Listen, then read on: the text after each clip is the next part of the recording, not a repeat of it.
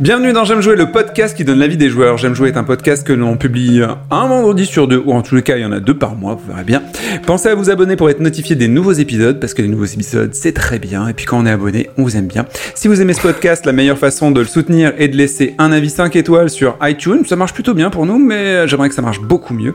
De le soutenir aussi et de laisser euh, peut-être euh, vos amis le découvrir ou des choses comme ça. Je suis Yacine, j'aime beaucoup de choses et surtout mon équipe a d'autres passions.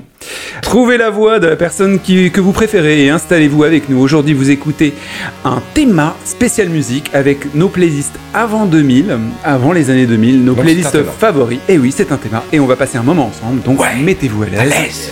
C'est parti pour J'aime jouer. J'aime jouer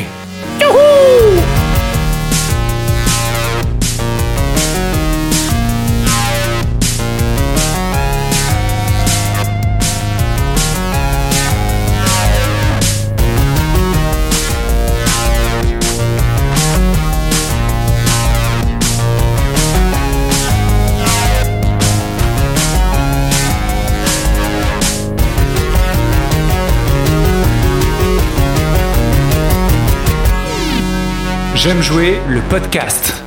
Bienvenue dans ce podcast Théma et bonjour à vous. Bonjour à, à- à toi, à vous, à toi. Oui, on se À tutoie, toi on se aussi, voit. et toi aussi. Je sais plus si on se voit, on se on se tutoie avec, tranquille. avec nos auditeurs.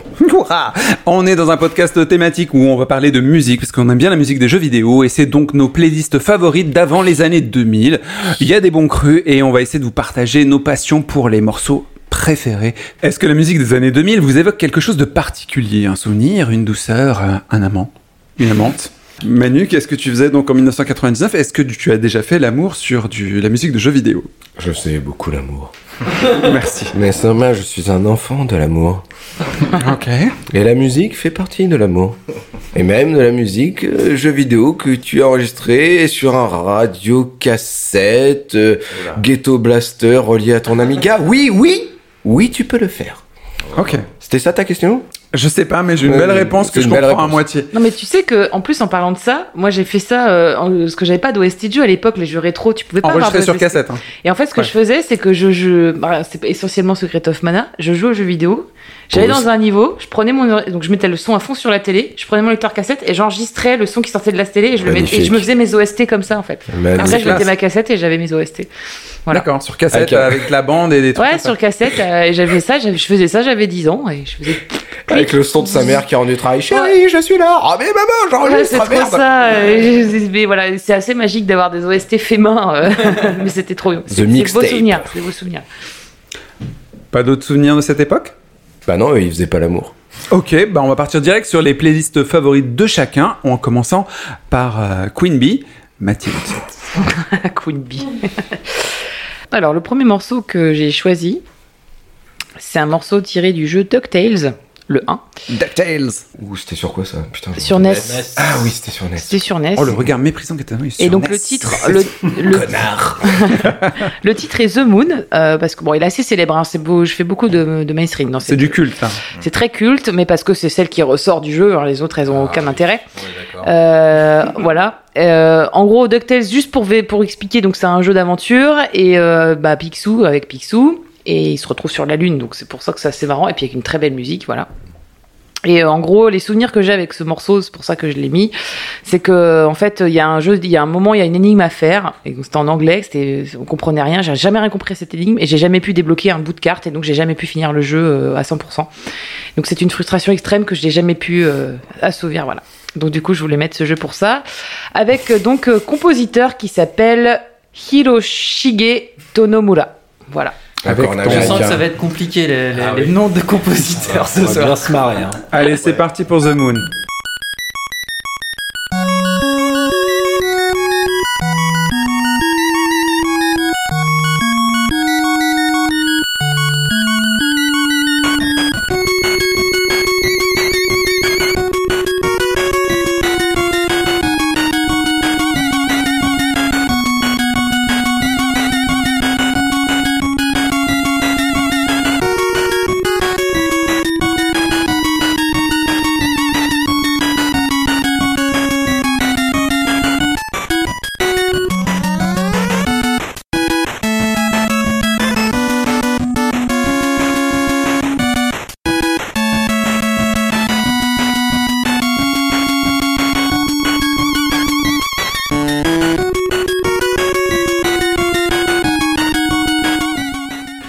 C'est Ah. un rythme de pogo, quoi. C'était excellent, c'était excellent.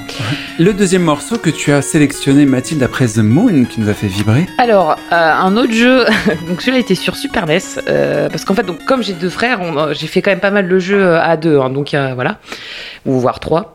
Euh, là, donc euh, le prochain titre, c'est Teenage Mutant Hero, Hero pardon, Turtles f- 4, Ah, Turtle toujours in Time. l'accent japonais tout le temps. Alors celui-là, pourquoi? Parce que les musiques c'était typique années 80, mais genre Eh de oui. c'était n'importe quoi. Euh, et surtout, donc euh, moi, euh, ce que je retiens de ce jeu, bah, c'est les parties de ouf avec mes frangins où tu défonces tout le monde, t'essaies de le finir à fond au niveau difficile, et puis bah t'avais quand même le Kowabonga des tortues, et puis j'étais à fond dans Tortue Ninja et tout ça. et... mais oui Et celui-là particulièrement Ah, parce que bah, j'avais que celui-là sur Super NES tout simplement. Parce que j'étais pauvre. voilà. Voilà. Bah oui. Et, même pas, vous me l'avez donné en plus, je l'ai même pas acheté. et en fait, ça a été une découverte incroyable. Euh, j'ai découvert. En fait, c'est, je crois que c'est le premier euh, beat'em all que j'ai fait en fait. Voilà. Et donc alors, euh, le compositeur, ils sont deux. C'est Muts- Mutsuhiko Izumi et Kozo Nakamura. Allez. Et le, attends, le titre, Serge. c'est euh, c'est, euh, Sewer Surfing. Sewer Surfing. Sewer Sewer, ouais, ouais. Surfeur d'égout. Je m'y connais mieux. Des goûts. Sewer Surfing.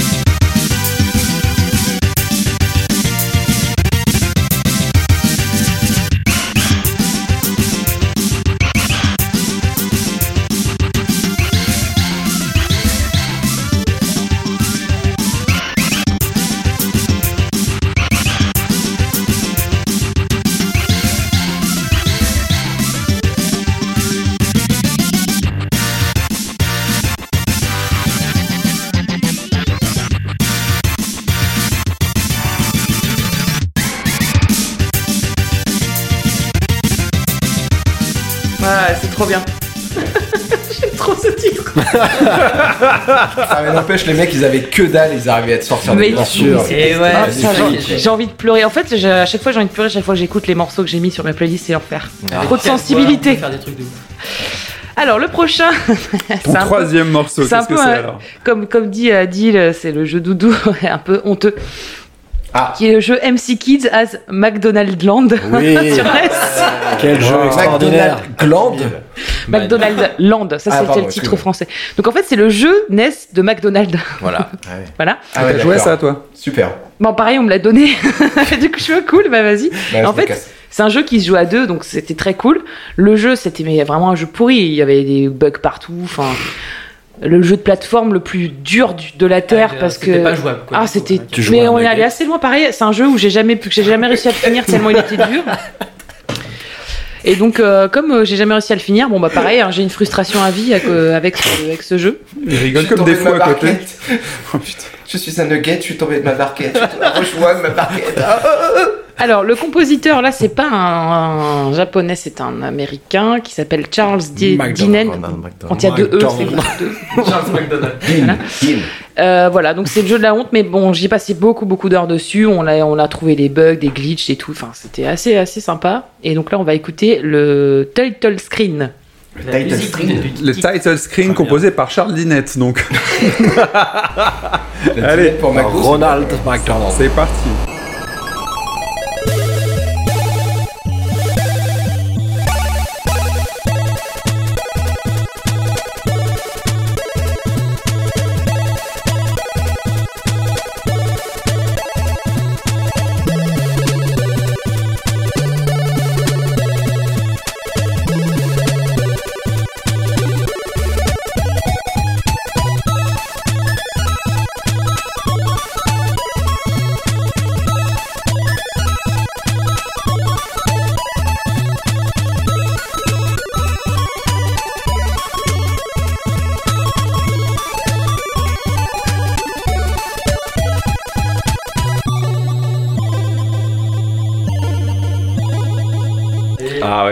Kiffé. Ouais. Voilà. C'est- Alors j'avoue, c'est quand Ah, même pas le meilleur morceau que tu as sélectionné de mon point de Non, vue. mais il, enfin, nos morceaux préférés ne sont pas forcément des beaux morceaux. Ça peut, ça peut aussi t'évoquer des choses. euh, Enfin voilà, c'est Oui, pas un beau morceau. d'être comme ça, Mais il te rappelle des belles choses, en fait. Mais il me rappelle des belles choses. C'est pour ça que je l'ai choisi et puis que je trouvais que ça sympa de vous faire découvrir que McDonald's avait fait un jeu. Non, mais carrément. Vive les nuggets.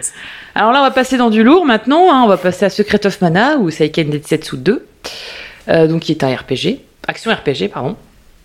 Euh, alors celui-là, pareil, hein, toujours les mêmes, euh, toujours rapporté à mes frères. hein. Là, c'était un jeu où tu pouvais jouer à 3 sur Super NES, genre le truc de malade. Et c'est un des jeux, je crois, sur Super NES où j'ai le plus joué. Je suis pas loin des 200 heures, je pense, avec, euh, avec ce jeu. Wow. Parce que on, a, on l'a looté comme des bâtards pour avoir un truc spécial qu'on n'a jamais réussi à avoir. Donc pareil, on n'a jamais réussi à le finir à 100%.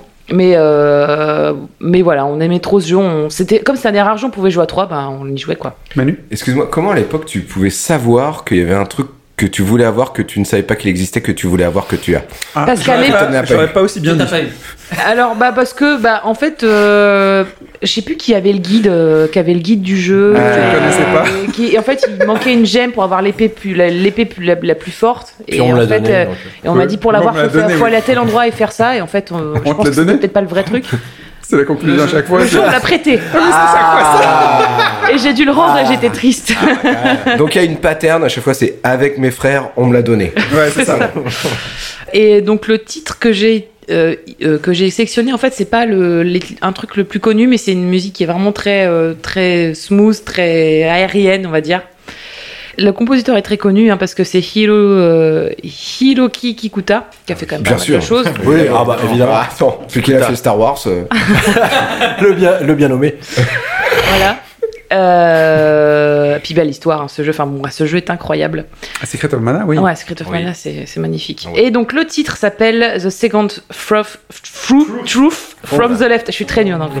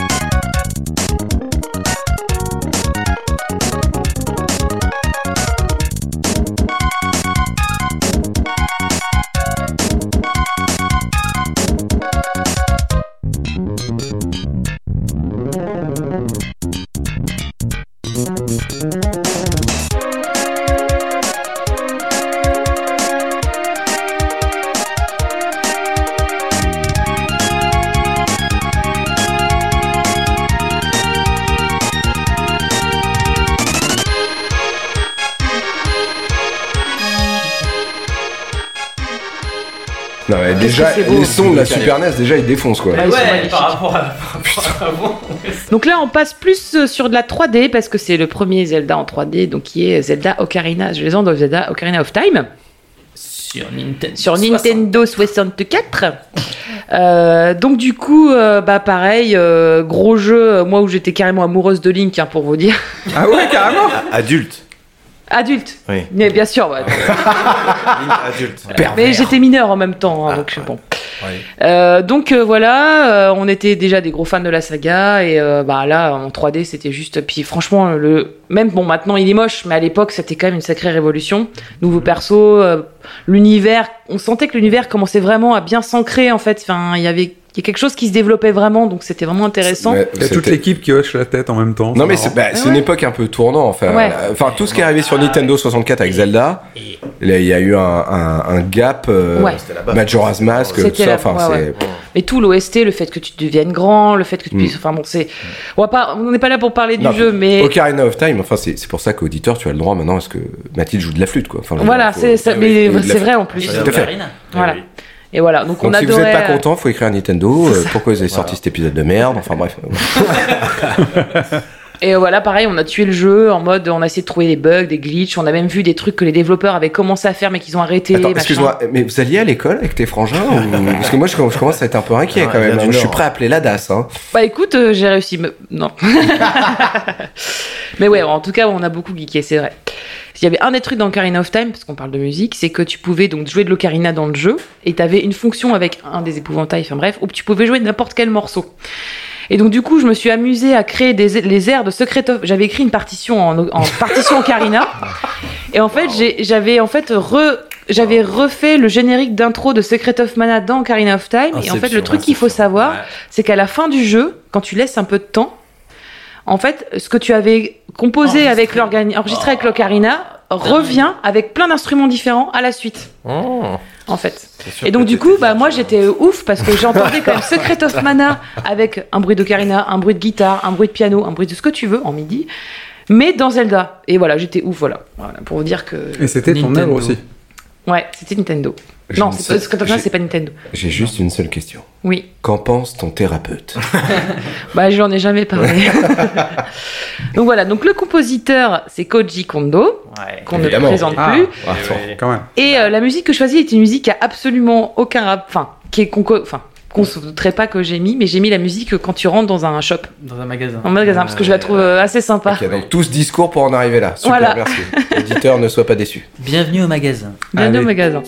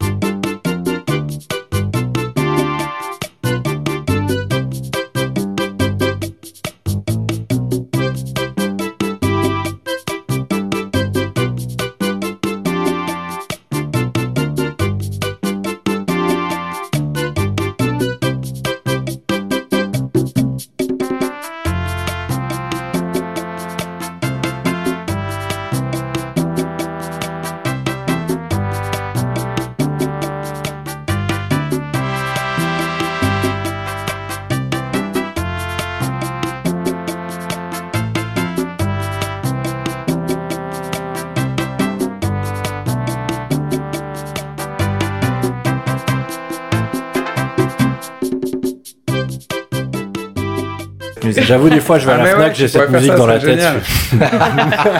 Ça défile devant. Exactement. Merci, j'ai envie d'acheter des choses. hein. Je vais aller sur la... le game hein, de la Switch. Chop, Tout à fait. Alors, ensuite, le prochain titre est encore du Zelda. Oh.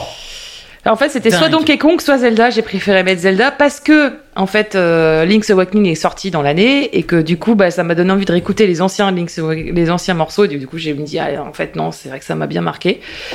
Le petit Zelda sur Game Boy, du coup, euh, monochrome. Euh, donc, euh, le compositeur, c'est, enfin, ils sont deux.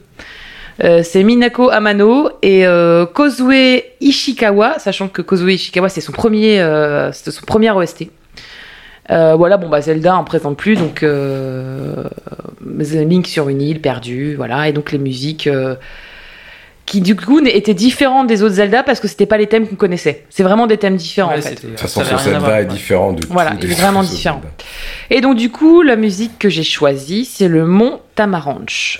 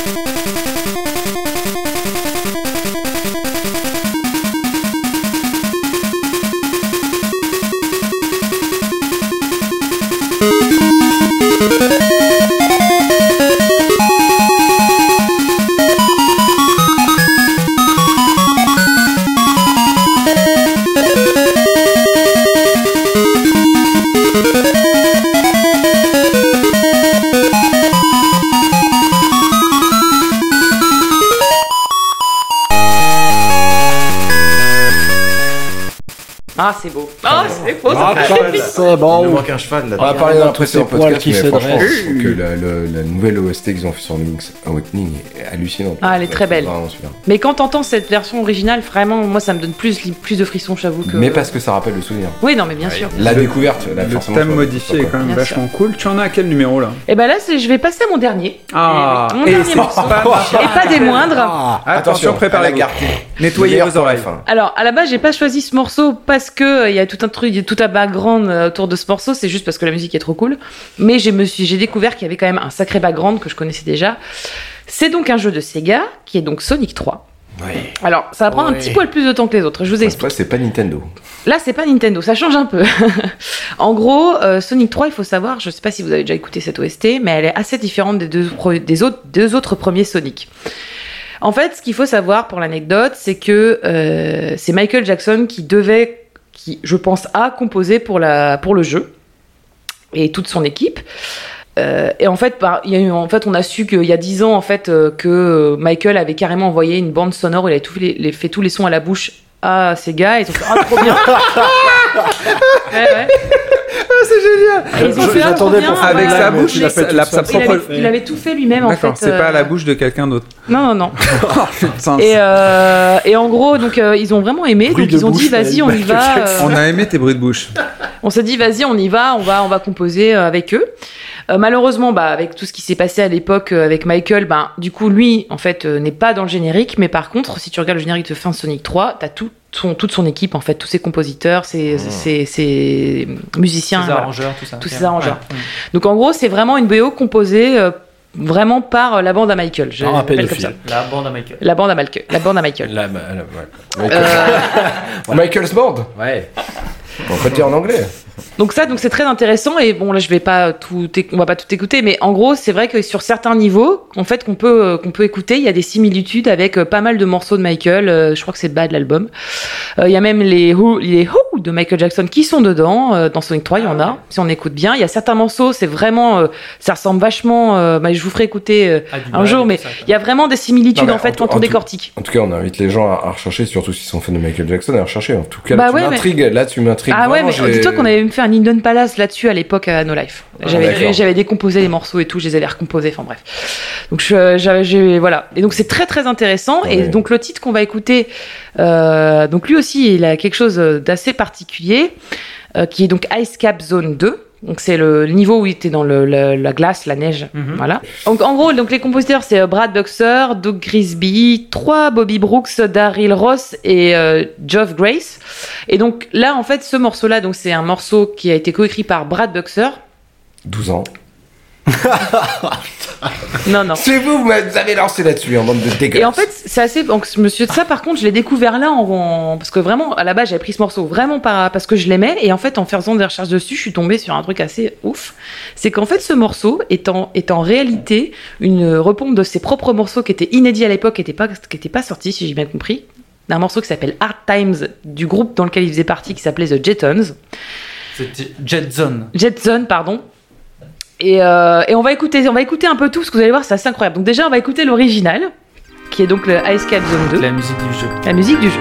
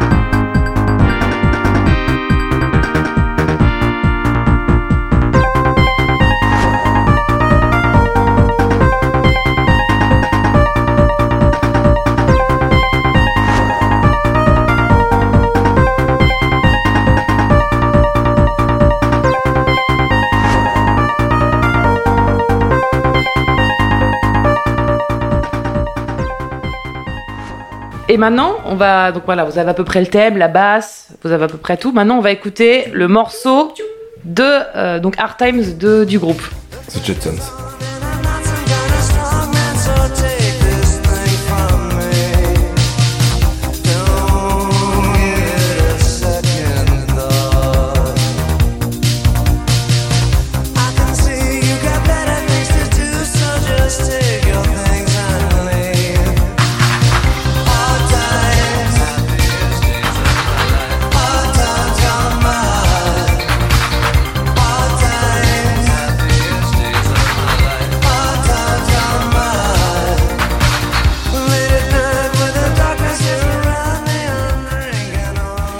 Ah là, j'ai les épaulettes qui poussent là. Mais j'adore, on dirait Power of Love. Il y a un côté Power of Love. Et à Ça, il y a côté, toujours des- C'est l'époque, quoi. Et la basse, c'est la même, tout est pareil. Du coup, j'ai aussi la version mashup. Donc vous verrez, euh, on assemble les deux, vous verrez, c'est parfaitement la même chose. Voilà.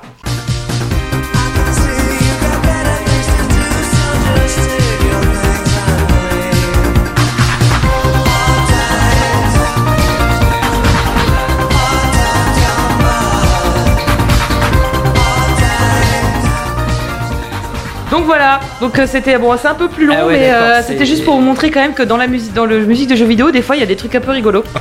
C'est surprenant quand même. Ouais, c'est ouf comment il a repompé Ouais, le truc.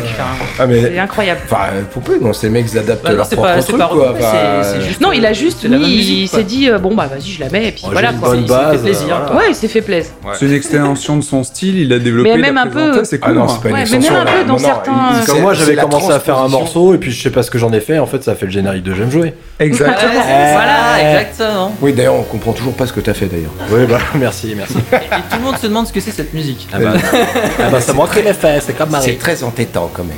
Merci. Bah merci beaucoup Mathilde, Voilà. on apprend un peu plus sur toi. Bah je suis pro Nintendo. Merde. Non, non, mais putain, ça m'a vraiment intrigué dans un morceau. Je vais faire beaucoup de recherches dessus. Ça m'intéresse. J'adore ce genre d'enquête. Mais en plus, il est, il est, bah tu verras, il y a trop de trucs à, tu vas découvrir plein de petites similitudes dans plein d'OST, enfin dans plein de titres de Sonic. euh, Il y a vraiment plein de trucs. C'est marrant. Non, mais rien que l'histoire de Michael Jackson sur Sonic 3, enfin, c'est- c'est fou, c'est fou quoi. Ouais, c'est incroyable. J'avais entendu deux, Carrément. trois trucs, mais pas à ce point-là quoi. Alors c'est ouais. Merci beaucoup. On va passer du coup de l'autre côté, monsieur le vrai Picsou. Euh, Berger, là aussi sa sélection et je pense qu'elle va être très très différente.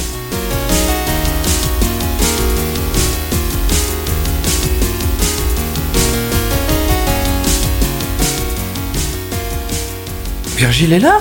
Je suis là, bonjour. Ouais, tu fais là bienvenue Bah, je suis- Hey Putain, on a quelques mois que je suis caché sous le canapé, là, je, Ah, je Mais c'est vrai que j'ai présenté personne finalement. Bon, c'est pas grave.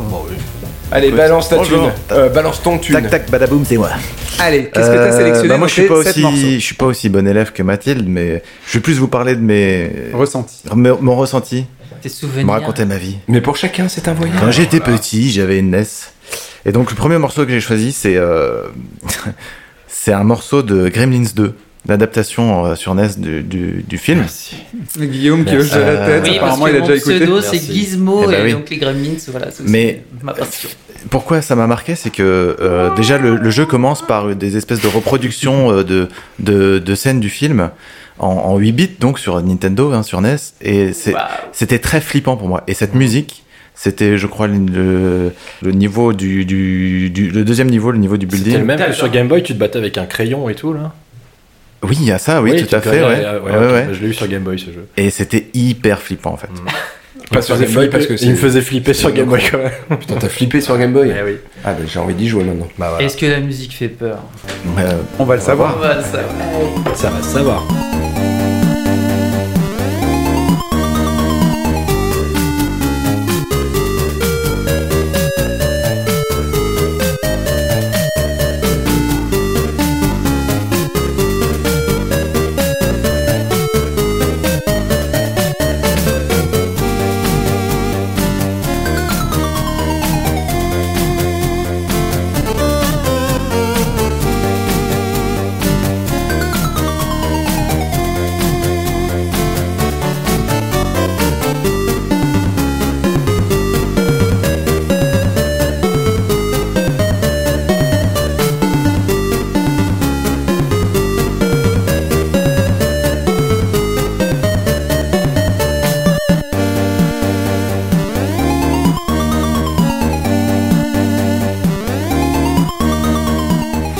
Continue. Ok, bon, bon. T'as peur, t'as peur. On a découvert ce petit C'est quoi Gremlins. la suite C'est quoi ton deuxième morceau, La Virgile suite, j'ai- pris aussi un autre jeunesse et euh, de, de la NES et un jeu de jeunesse finalement. Euh, je sais pas du tout comment je me Oh suis là. retrouvé avec ça sur ma console. On te l'a donné comme moi. On te l'a prêté. Non, non, mais c'est mon père qui avait dû acheter ça. Chez McDonald's C'est un jeu qui Ah, lui, s'appelle. il l'achetait, lui. C'est un jeu qui s'appelle Pinbot. et Ah oui, c'est des un- trucs qui se perdent. hein. De quoi? Ah bah, Lui, ton il père achetait, des choses, contrairement oui, à toi. Donc, tu T'as été adopté. C'est pas héréditaire. Papa, si tu m'écoutes. Ouais, donc là, c'est un, mor- un morceau du jeu qui s'appelle Pinbot. Et pourquoi je l'ai choisi, c'est que c'est pareil, il y avait, dès, l'écran titre, il y C'est avait. quoi, ce jeu alors, c'est, pardon. C'est une adaptation d'un flipper. Ouais, c'est Ah, Une vraie borne de Ah, flipper Ah, qui existe. Ouais, ouais, Donc, rien que la jaquette, t'as cette espèce d'androïde euh, robotique euh, qui, qui fait peur. Et, euh, et je trouve que dans les motifs finalement audio qui sont utilisés sur ce, sur ce, sur ce jeu, on retrouve un peu de Hotline Miami. Alors moi, j'ai pas trop l'oreille musicale pour, j'en conviens, mais je trouve que finalement, euh, 20 ans, 30 ans plus tard, euh, je me, je me retrouve un peu dans ce que j'aime dans Hotline Miami.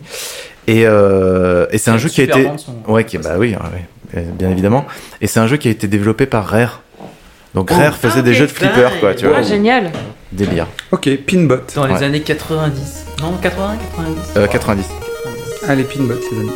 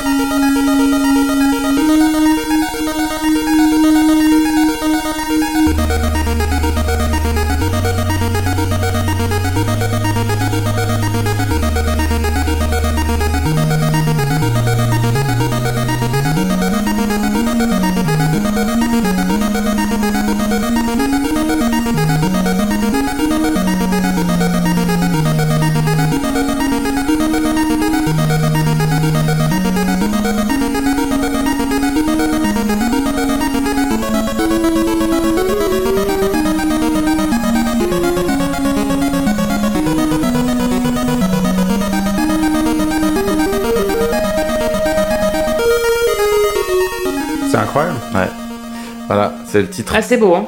Ouais. C'est ultra intéressant. sympa, hein. Il est cool, hein. Ah ouais. Excellent.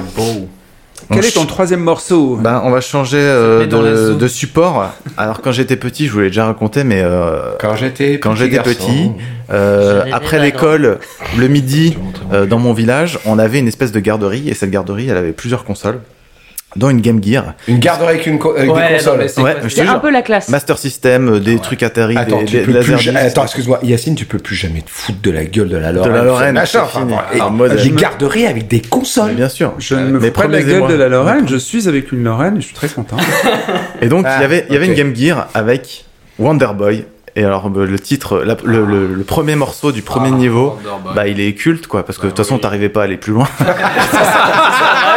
celui-là. Donc, tu le connais par cœur, comme, beaucoup de titres de cette époque-là, d'ailleurs. Et donc, euh, bah, c'est un morceau euh, culte, quoi, qui, me- qui me rappelle des cauchemars tellement c'était difficile, quoi, tu vois, enfin, ça me, ça me renvoie en enfance, c'était dur. System. Ma, ma Ouais, Game. Gear. Wonder Boy en garderie, c'est parti.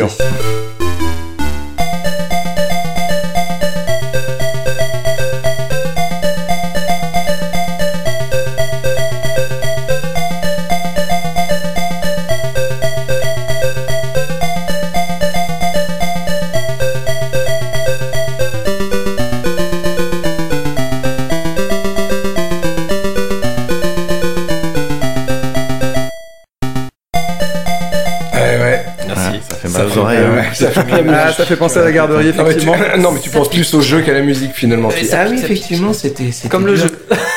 Quel est ton quatrième morceau, Virgile Mon quatrième morceau, alors là, c'était un jeu sur Mega Drive. Oh yeah Et je n'avais pas la Mega Drive quand j'étais jeune, j'allais chez des copains pour jouer. Parce que j'avais que une NES et que une Game Boy. C'est là que tout a commencé. J'étais vraiment, T'avais que euh, plein de maltraité, consoles, quoi. mais t'avais pas celle-là en fait. J'étais maltraité. Et la Mega Drive, elle était pas à la garderie. Ah, donc il fallait aller chez les copains. Et chez les copains, il y avait ce jeu. Le design me rendait dingue. Je, je le voulais juste parce que le personnage principal, je le trouvais super cool. Oh. C'était un opossum avec une armure. Ah oui. Est-ce que ça vous parle? Rocket Knight. Oui, Rocket Un Knight. jeu de Konami. Ah oui. Ah oui. Donc c'est un Ah non, opossum euh, avec une Ouais. épée et une armure et un jetpack. Oui, c'était très très ouais. classe. Il, Et était, il, avait, il avait vraiment Il le était swag. super classe Ah et le jeu était super cool parce que du coup tu avais ce jetpack, ce com- ces combats à Je l'épée, sais pas de quoi vous des phases de, des phases où tu pouvais tu volais comme ça euh, Avec le jetpack. ouais avec le jetpack Un opossum à jetpack, donc c'est ça? Ouais. Ok. ça s'appelle Rocket Knight Adventure. On se prend la tête avec les Premier niveau.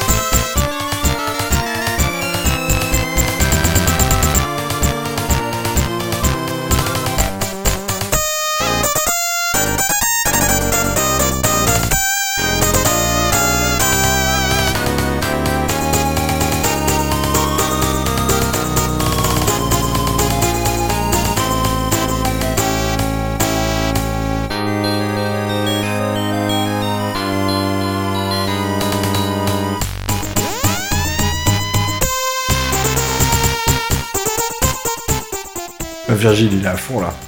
Oh Et yeah en plus je l'ai téléchargé sur euh, RetroArch pour euh, y rejouer un peu euh, en émulation. Pas trop Et alors intéressant. Ça- bah, Ça m'a Tellement séduit, hein. Et encore, tu peux faire des quick save. Ouais ouais. Ouais, voilà. Séduction de l'opossum. Quel est ton cinquième euh, morceau, s'il te plaît? Alors maintenant on va passer à l'ère euh, 32 bits. Pause. Oh là titre. là. Euh, ouais. Donc, euh, bah, j'ai choisi un titre, euh, justement, j'avais pas la PSX non plus, mais j'allais chez un copain. Et pourquoi on allait chez les copains pour jouer à la, la PS1, du coup, à la PlayStation? Bah, c'était pour jouer à Worms. Et donc, Worms, bah, pour moi, c'est pareil, c'était une grosse claque dans ma gueule parce que Eh oui. c'était les scènes cinématiques. Alors, je vous Eh invite à les regarder Eh aujourd'hui, mais elles sont horribles, Je ces les scènes avais sur. VHS et je les regardais. Mais c'est un truc de fou!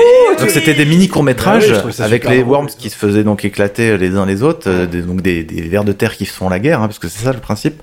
Oh, Et- Très belle, et- très belle. La euh, guerre des vers de Et terre. un super jeu multijoueur, quoi. Belle Franchement, Ouais, c'était. Alors le jeu, était, le jeu était pas beau. Mais les scènes cinématiques derrière étaient extraordinaires, quoi. Et donc ça, c'est le titre, c'est le, pour se le avec thème, tous tes potes. Oui. le thème, Super, Ouais. tout est pote. Ouais. Tout est pote. Super jeu. le thème qui s'appelle The Worm Song, et puis du coup la série, elle continue d'exister, hein, plus Ouais, tant ouais. bien que mal, mais euh, Ouais. Je l'ai sur Et j'y joue PS4. encore. ouais, excellent. The c'est Song. The Worm Song.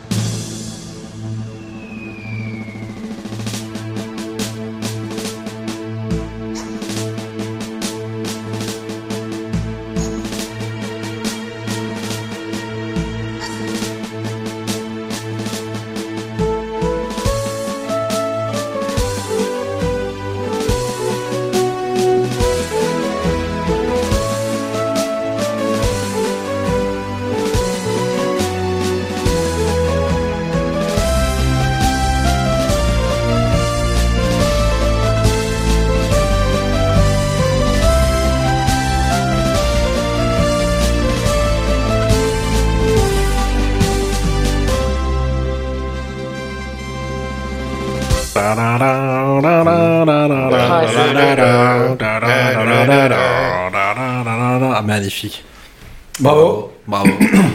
Excellent choix. Ça vous fait quelque chose Ah, Ouais, je- c'est que, ouais, il s'est passé, il s'est passé un Attendez, vous n'avez rien vu. C'est bien la première fois d'ailleurs qu'à Worms tu perds pas tous tes potes d'ailleurs. hein. C'est vrai. Il y a que la pour- musique qui ouais, peut te réunir. Finalement, Worm, ça nous rassemble. 20 ans Exact. Bah, euh, finalement. T'as vraiment fait une sélection incrémentielle. Numéro 6. Contre tout à Numéro 6, attention, éloignez les enfants. instant porn, le dépucelage, le dépucelage Kojimesque, Ah oui. Metal Gear Solid. Oh, Lequel? Le premier. Ah, Metal Gear. Solid. P- PS1. Avec le titre de Ah, le- C'est quoi 80 Le numéro effacé, la copie alors. Attention, à la fin donc de Metal Gear, il y a euh, donc ce 98. jeu, donc ouais, 98, merci. Donc ce jeu qui a révolutionné euh, euh, bah, finalement le jeu, le jeu d'infiltration, le jeu vidéo, mais le jeu vidéo tout court. Oui. Euh, bah, j'ai choisi le dernier morceau, The Best Is Yet to Come, Ah, et tu fais chier parce que j'avais prophétique, pris le même. Et après, j'ai vu tes peu morceaux et j'ai Chef. fait, bah, je vais devoir changer. prophétique. le, le meilleur est à venir. Bah donc oui. à la fin de ce jeu de guerre, euh, enfin en tout cas qui commence comme un jeu autour de la guerre, finalement qui va brasser beaucoup plus large des sujets euh, euh, riches et variés. Et cette euh, cette musique, euh, bah que je sais même pas comment la décrire, mais magnifique en tout cas, et qui, euh, bah, qui, qui ponctue la, la- la libération de, de ce héros qui part, euh, donc euh, bah, finalement vivre sa vie euh, loin, des- loin des conflits. Enfin, ça c'est ce qu'on- c'est ce qu'on ce qu'on- retire. c'est ce qu'on nous fait croire, mais bon, voilà. Tu veux que je te tire l'oreille Juste avant le, le cliffhanger, euh, après le générique. Donc ouais, cette musique, bah moi c'était une claque euh, à l'époque, on Eh n'avait oui. jamais vu ça. C'était vraiment Eh oui. le cinéma qui rentre à la maison, quoi. Enfin, par, en tout cas, Qui rentre dans le par la console. vidéo. ouais, Ouais, dans le- ouais, Et c'est ça. The best is yet to come.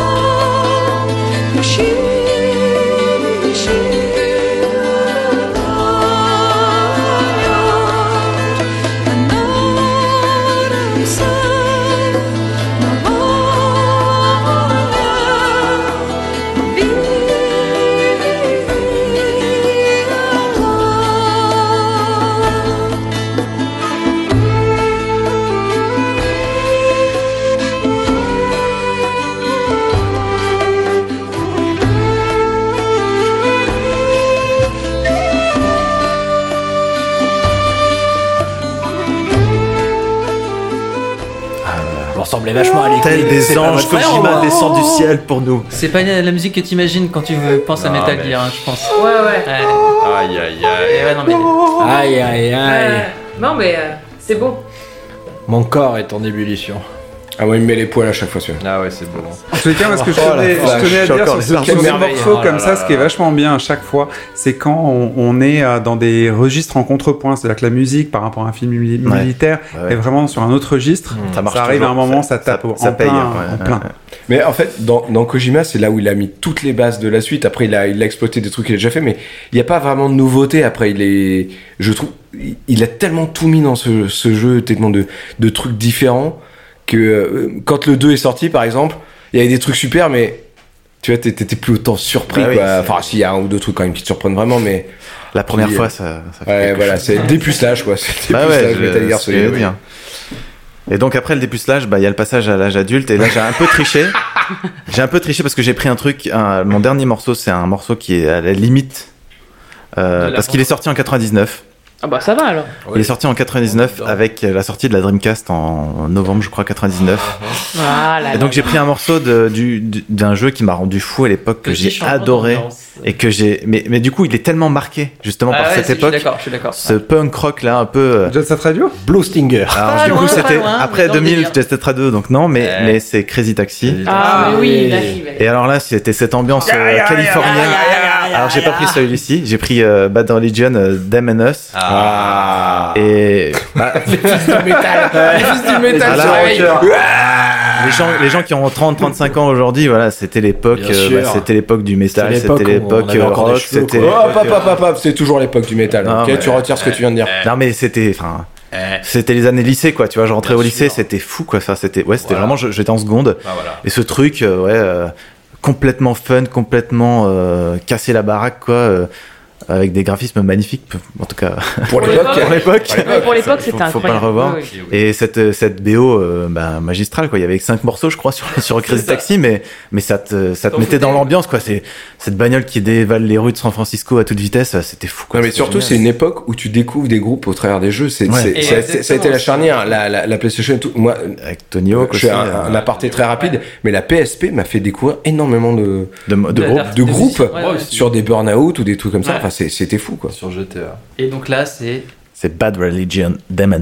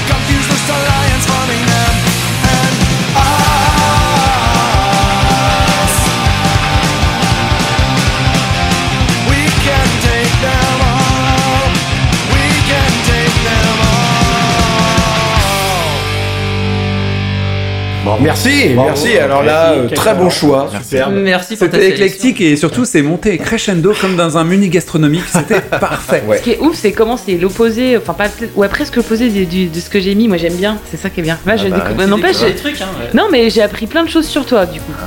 Ouais, c'est assez amusant parce qu'en plus vous avez sélectionné des périodes de, de votre vie très différentes à part ta garderie euh, Virgile qui était effectivement très très petit petit petit. Putain, j'en rêve de ta garderie, quoi. Franchement. Oh oui. Ah ouais, bah, j'avoue. Bah du coup, euh, t'as mis du métal, euh, on va passer de l'autre côté de la table parce que je pense que peut-être Antoine a des trucs de ce registre.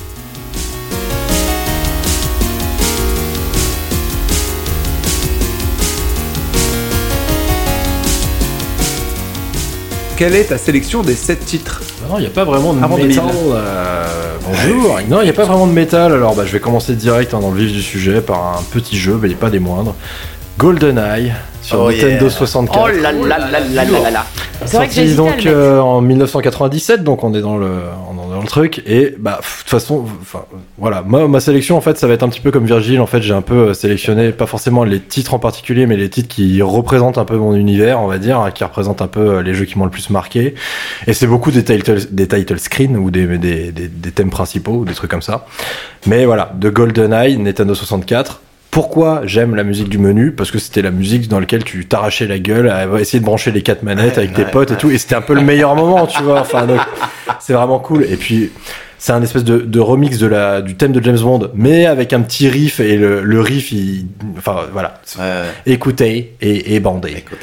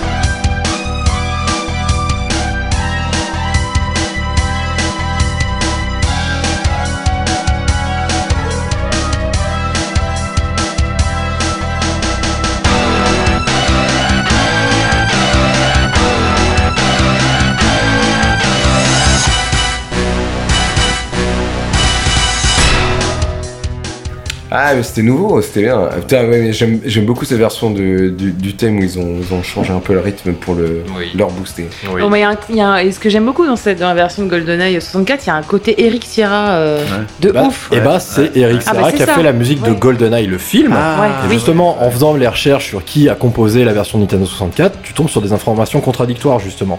Ah. Donc, la version Nintendo 64 a été réarrangée par Robin Binland et un autre mec qui s'appelle Grant Kirkhope.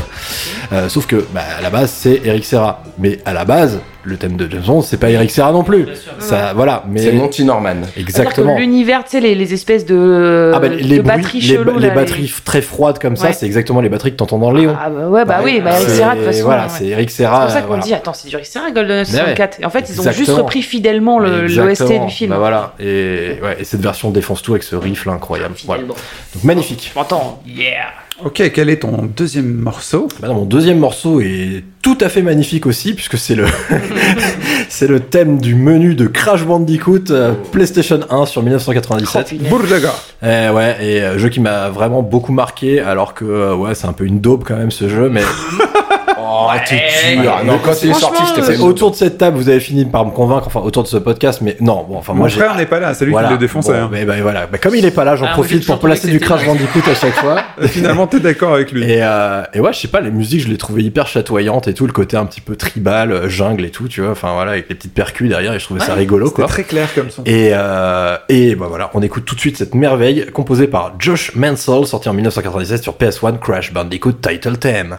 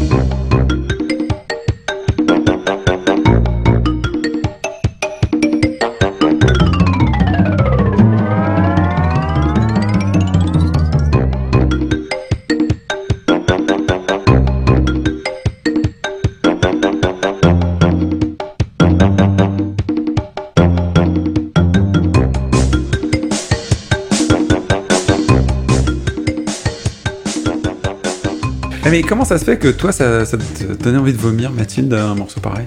Mais non, mais c'est juste que le jeu déjà. pas Nintendo? Mais non, non, non, non, alors non, non, j'ai vraiment. euh, ça, c'est mes cousines qui avaient une PlayStation, donc du coup, j'y jouais énormément là-bas. Et, euh, et elles avaient pas beaucoup de jeux, mais elles avaient celui-là. Et c'est vrai que c'est un jeu de plateforme en 3D, donc forcément, t'as envie, puis t'as envie d'avoir tous les cristaux, les machins. Donc t'y joues, t'y joues, t'y joues, t'y joues, t'y joues. Mais en fait, euh, et.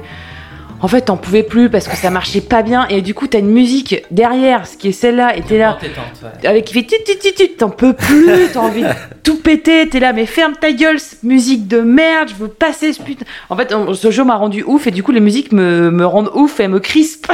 Ça fait, euh, Ce que tu racontes, ça me fait penser vraiment au fil d'attente chez Disney en fait. hein. Ouais, mais c'est pareil.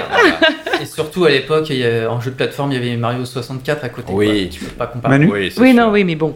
Il c'est- n'empêche que c'était cool quand même, hein, j'ai passé des bons moments, mais waouh Et dur. c'est- vrai que moi, la, la musique me prenait la tête, mais en plus, j'avais tellement un problème avec ce jeu, c'est que le fait que le personnage vienne vers nous, Oui. ça me gênait totalement et je, euh, c'était comme avoir la tête à l'envers, quoi. Et pour tu moi. vois, juste pour finir, le truc qui me rend en plus le plus ouf là, et là, là je t'en, et là je t'en veux là en direct, c'est que le fait que t'aies mis cette musique, ça me rappelle le sound design de, euh, de Crash quand il tourne le doigt sur lui-même pour péter la caisse avec le bruit de bois que t'entends en boucle tout le Ah temps. ouais. Et là, je l'ai dans la tête qui résonne et ça me rend dingue et je te déteste. Voilà. C'est cette année nomade. Allez, c'est parti pour ton troisième morceau. Troisième morceau, et pas des moindres, c'est un peu le morceau qui se passe dans ma tête quand je rencontre une araignée dans mon appartement. Donc euh, c'est une musique euh, sortie en 1997 pour un petit jeu, euh, pas des moindres, Final Fantasy VII, le battle theme de Nobuo Uematsu. Voilà, cette musique, euh, Ah, j'aurais pu en choisir plein d'autres hein, de Final Fantasy VII, mais cette musique pour moi, c'est voilà, c'est ça représente totalement ce jeu. Euh, donc premier gros JRPG sorti dans nos contrées en 3D, machin, tout ce que tu veux, parce qu'il y en a une énormément d'autres, mais c'est un peu le, le, le pied d'entrée dans le dans l'univers des RPG euh, euh, à la japonaise Ouais. pour euh, 90% des joueurs euh, actuels, quoi. Et, euh, et ce thème est incroyable. Et tu le réécoutes aujourd'hui, il est encore fucking unbelievable. Play it, master, please.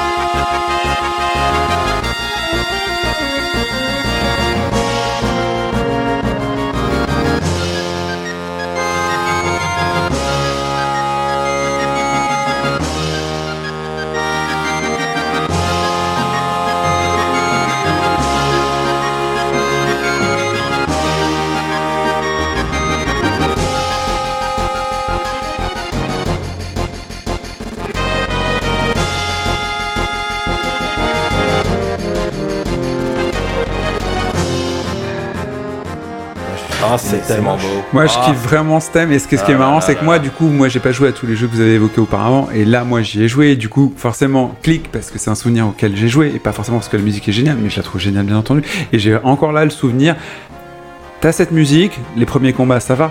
Mais après, t'entends cette, musique hyper longtemps, un peu comme ce que tu disais avec Crash Bandicoot, pendant que tu fais une invocation qui dure 45 secondes. Ouais, et t'es là, et tu vois Behemoth qui arrive, enfin, Oh Ifrit ou qu'importe. Il se passe le truc en même temps, et du coup, tu l'associes à tes invocations, en fait. C'est trop bien. C'était magnifique. Quatrième morceau? Quatrième morceau, eh bien, euh, comme Virgile a, a honteusement pris le morceau que je voulais prendre de Metal Gear Solid, et ben j'en ai pris un autre euh, qui est euh, bah, un petit peu une musique, euh, bah, comme la précédente, hein, une musique circonstancielle dans le jeu, qui est la musique d'alerte dans Metal Gear Solid. Parce que pareil, je la trouve euh, hyper cool alors qu'elle dure 1 minute 20 et que c'est une putain de boucle après, euh, voilà. Et euh, donc c'est une musique euh, composée par... Alors, attendez, parce que c'est vrai. Alors, Takanari Ishiyama, Gigi Meroni, Kazuki Muraoka, Lee Jian Myong et, et, et Hiroyuki Togo. Voilà. Ah. Bref, la team, euh, la team musique de Konami de 1998. Voilà. Est-ce qu'on a besoin de perdre des Metal Gear Solid? Même pas la peine, hein. Allez, c'est parti.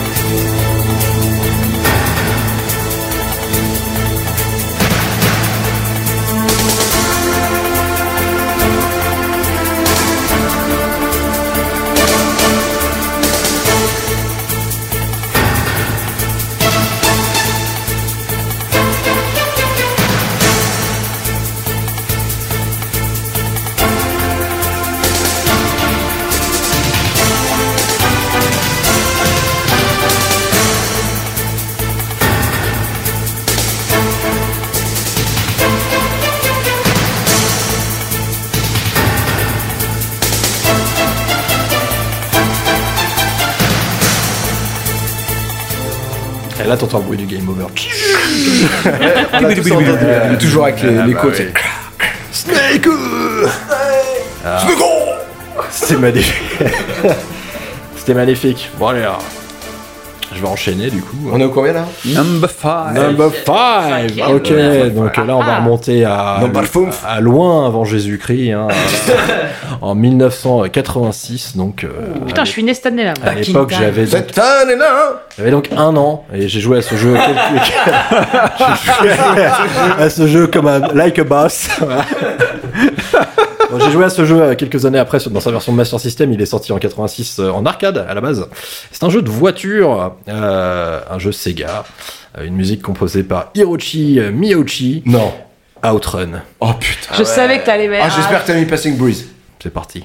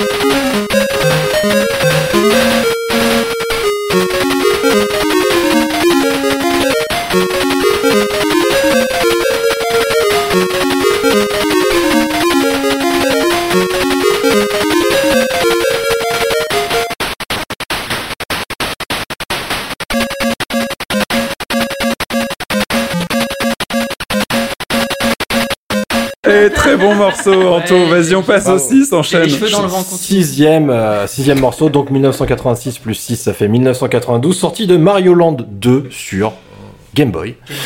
Game Boy, hein, voilà. J'ai beaucoup, beaucoup, beaucoup, beaucoup niqué de piles sur ce jeu. voilà. J'ai un souvenir particulier, en fait, c'est un jeu où, donc, bah, Mario, hein, Pourtant, elle vibrait pas la console. bah non, voilà. Merci. Et euh, voilà. Et en fait, il y avait un truc dans ce jeu, c'est qu'en fait, euh, en gros, t'allais de niveau en niveau, tu collectais des pièces, et en gros, quand t'avais toutes les pièces, t'avais un espèce de, château qui s'ouvrait pour arriver au dernier monde, machin. Et ma sœur avait collecté toutes les pièces, elle en était à un stade dans le jeu, sauf que moi, je lui ai niqué sa sauvegarde. Et du coup, on a dû repartir de zéro. Et du coup, j'ai dû cramer le jeu comme un ouf pour lui rendre genre, oui, c'est bon, j'ai rattrapé le jeu. Et en fait, je suis complètement tombé dans le jeu comme un, comme un dingo, quoi. Et ce jeu me rendait fou, quoi. C'est peut-être pour moi mon Mario préféré de l'époque 2D. Euh, Vraiment, il y avait des idées complètement dingues. Le design était totalement différent du premier. Les sprites étaient super gros par rapport au premier Mario où tu voyais que dalle. Là, c'était hyper dessiné. Il y avait un côté très cartoon et tout. C'était très beau. T'avais des mondes qui étaient complètement dingues. T'avais le monde de la fourmi où t'étais genre deux tailles d'une fourmi et tout. Enfin, plein de trucs incroyables. Et cette musique, c'était un peu la musique des, stages bonus. En fait, quand tu prenais une petite étoile, tu avais une sorte de stage bonus. Et, euh, les sons euh, cristallins sont absolument sublimes. Donc Mario Land 2, 92, musique de Kazumi Totaka.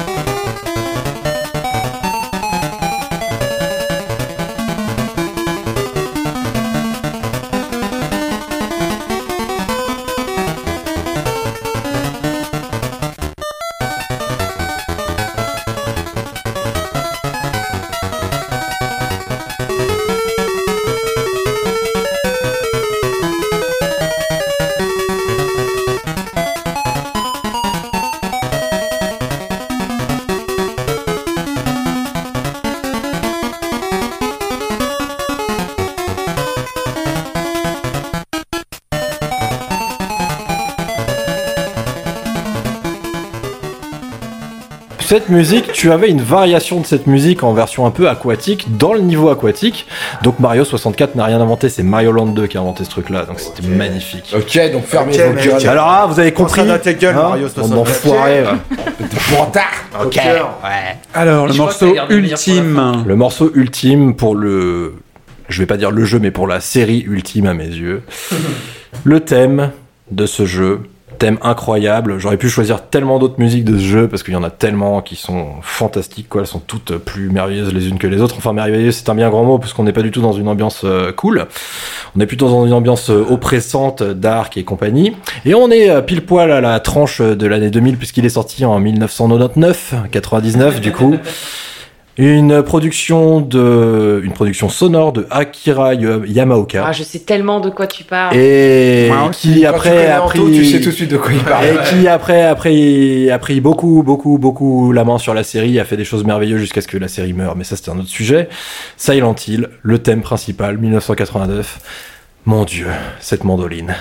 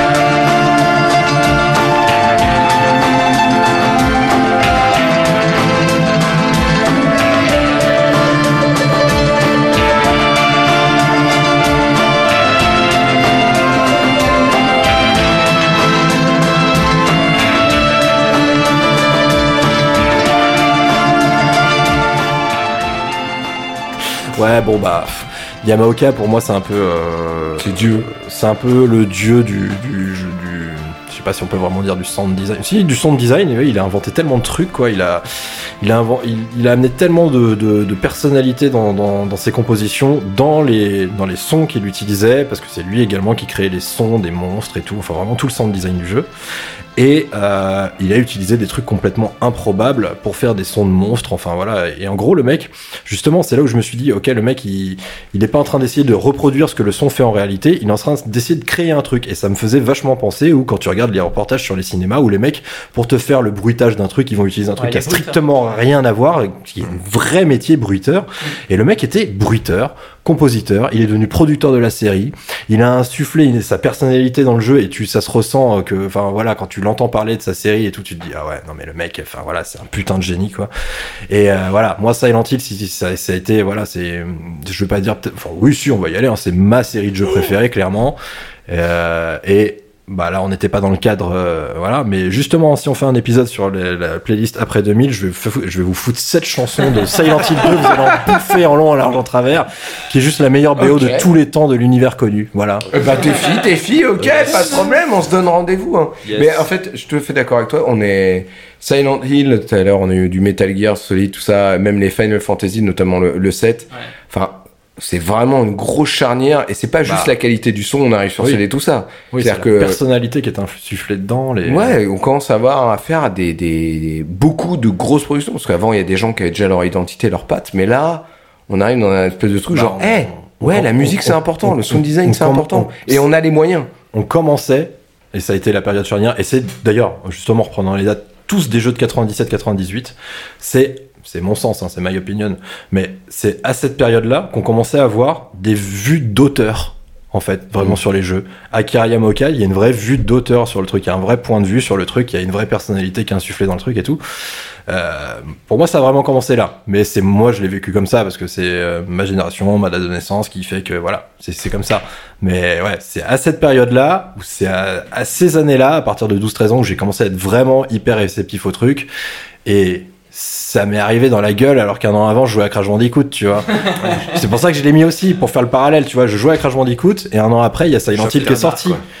Et quand Silent Hill est arrivé, Descendre et Silent Hill, tout est lié pareil. La démo était dans le jeu Metal Ouais, Gear Solid quand tu l'achetais. Et justement, moi j'avais lancé la démo. Et rien qu'en lançant la démo, tu lançais et le son de genre lancer le jeu, il y avait un espèce de son un peu froid, un truc comme ça. J'étais là, là, tu vois, c'est- enfin, il y a un truc, tu vois. là là, les testicules. ça me ça me retourne le ventre. The testicle. dans le bon sens du terme. J'avoue, moi aussi, euh, Akira Yamaoka, ça m'a quand même fait chaud au cœur quand j'ai fait cette transition. Euh, merci beaucoup pour cette sélection. Moi, Merci, je me sens assez proche de la sélection d'Anto. Je vais voir si je me retrouve avec euh, les nouvelles. Celle de, celle de Guillaume, qui a aussi fait une sélection de 7 musiques. Je suis Oui. impatient. Alors,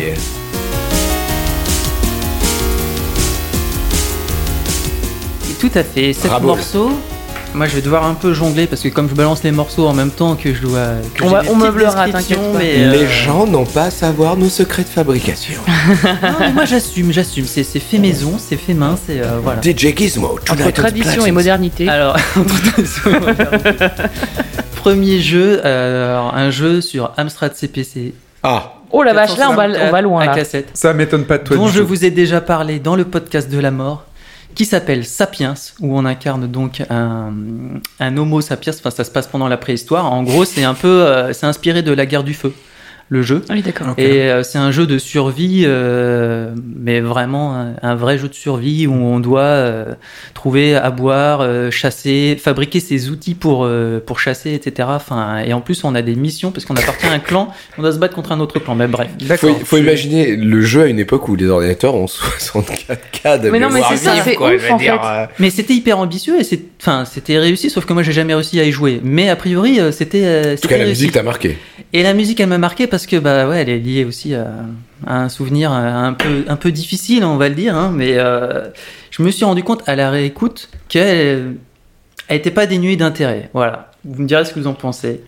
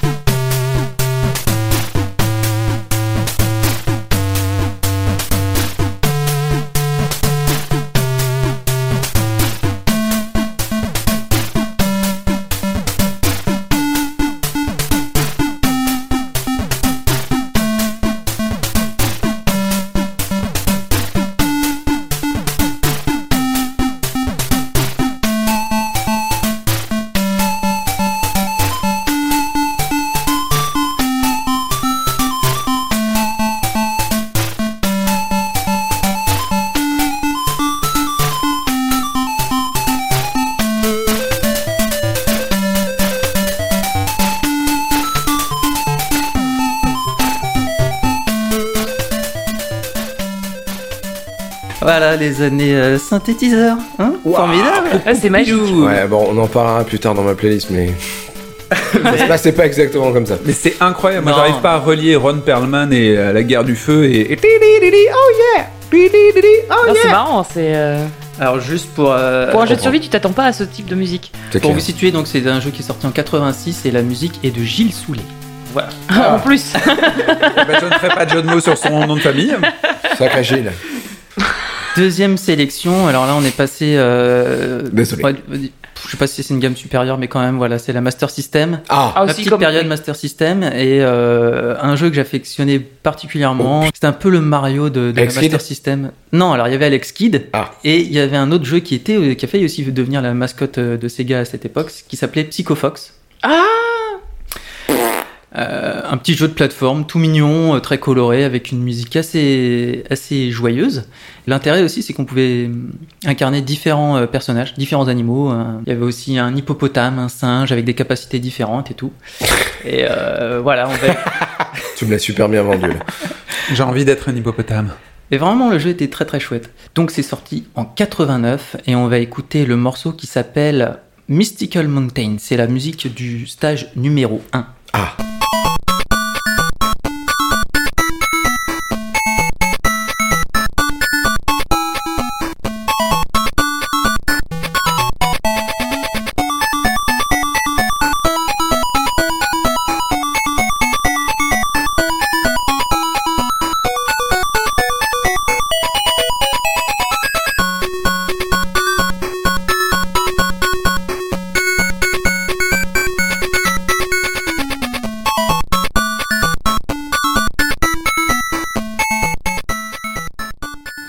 franchement, j'ai l'impression de passer un test ORL là. Gauche, droite, droite, gauche, droite. Ouais, avec, ouais, avec la, la- la- la- ouais, la- Euh, c'est ouais, c'est strident. Ça rend fou. Le petit jeu de plateforme. Très bon petit jeu de plateforme. Alors, quel est ton troisième jeu? Parce que celui-là était. Ouh Ah, celui-là, il pique un peu les oreilles, hein, j'avoue que c'était. Mais bon, la musique était sympa. Qu'est-ce qu'il dit? Troisième jeu, alors là, euh, c'était la fin de la Master System. Il est même d'ailleurs sorti euh, à, à l'origine sur Mega Drive. Et euh, moi, j'ai eu la version Master System qui est sortie un an plus tard, en 91. C'est Castle of Illusion Ah, Mikey Mouse, Ah, bah oui on- dont on a déjà parlé dans le podcast aussi. Un chef-d'œuvre il était bien. hein. Ou une chef-d'œuvre, une véritable chef-d'œuvre. Un beau euh, jeu. Un aussi- chef d'oeuvre Un chef d'oeuvre C'est vrai que là, tu de- viens de me faire, faire un bond en arrière là. Ah bah ouais, là, c'est- c'est c'est- c'est vieux, vieux, vieux. Hein. Oh là là. Alors à la composition, nous avons euh, Shigenori Kamiya et Tokushido Uwabo, qui a notamment travaillé sur Alex Kidd, Final, euh, non, Fantasy Star, Quackshot et Sonic 3, Ah bah ouais, dont évidemment. on a déjà parlé. Évidemment. Ouais. Je me disais. Ce nom Mais bien me sûr. rappelait quelque chose. Alors euh, le titre, c'est euh, la musique du stage 3 qui se passe dans le monde des, des desserts en fait. Et pourquoi Ah. celui-là? Pourquoi celui-là Pourquoi celui-là? Parce que la- c'est la, c'était le- la, la musique. C'est le que t'as trouvé? Ouais, non, non, non, non. c'est- Non, non, c'est la musique qui, qui me rappelait le plus de souvenirs et, euh, et c'est vrai que c'était marrant dans ce jeu parce qu'on est en fait Mickey il est rétréci donc il est tout est plus grand que lui. euh, C'est et- pour ça qu'il parle avec une voix aiguë. Ouais peut-être.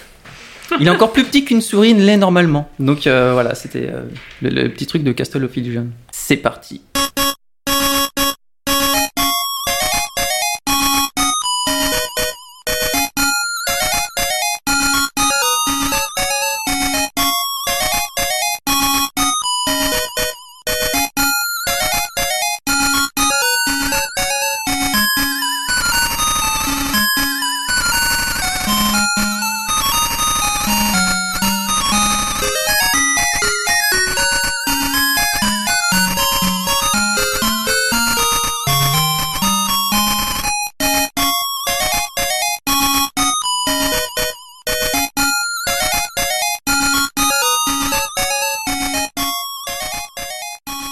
Moi, je me rappelle avoir montré des jeux comme ça à, ma, à, à- à mes parents, tu vois, genre, t'as vu la musique, elle est trop bien. Et je commence à comprendre leur regard maintenant.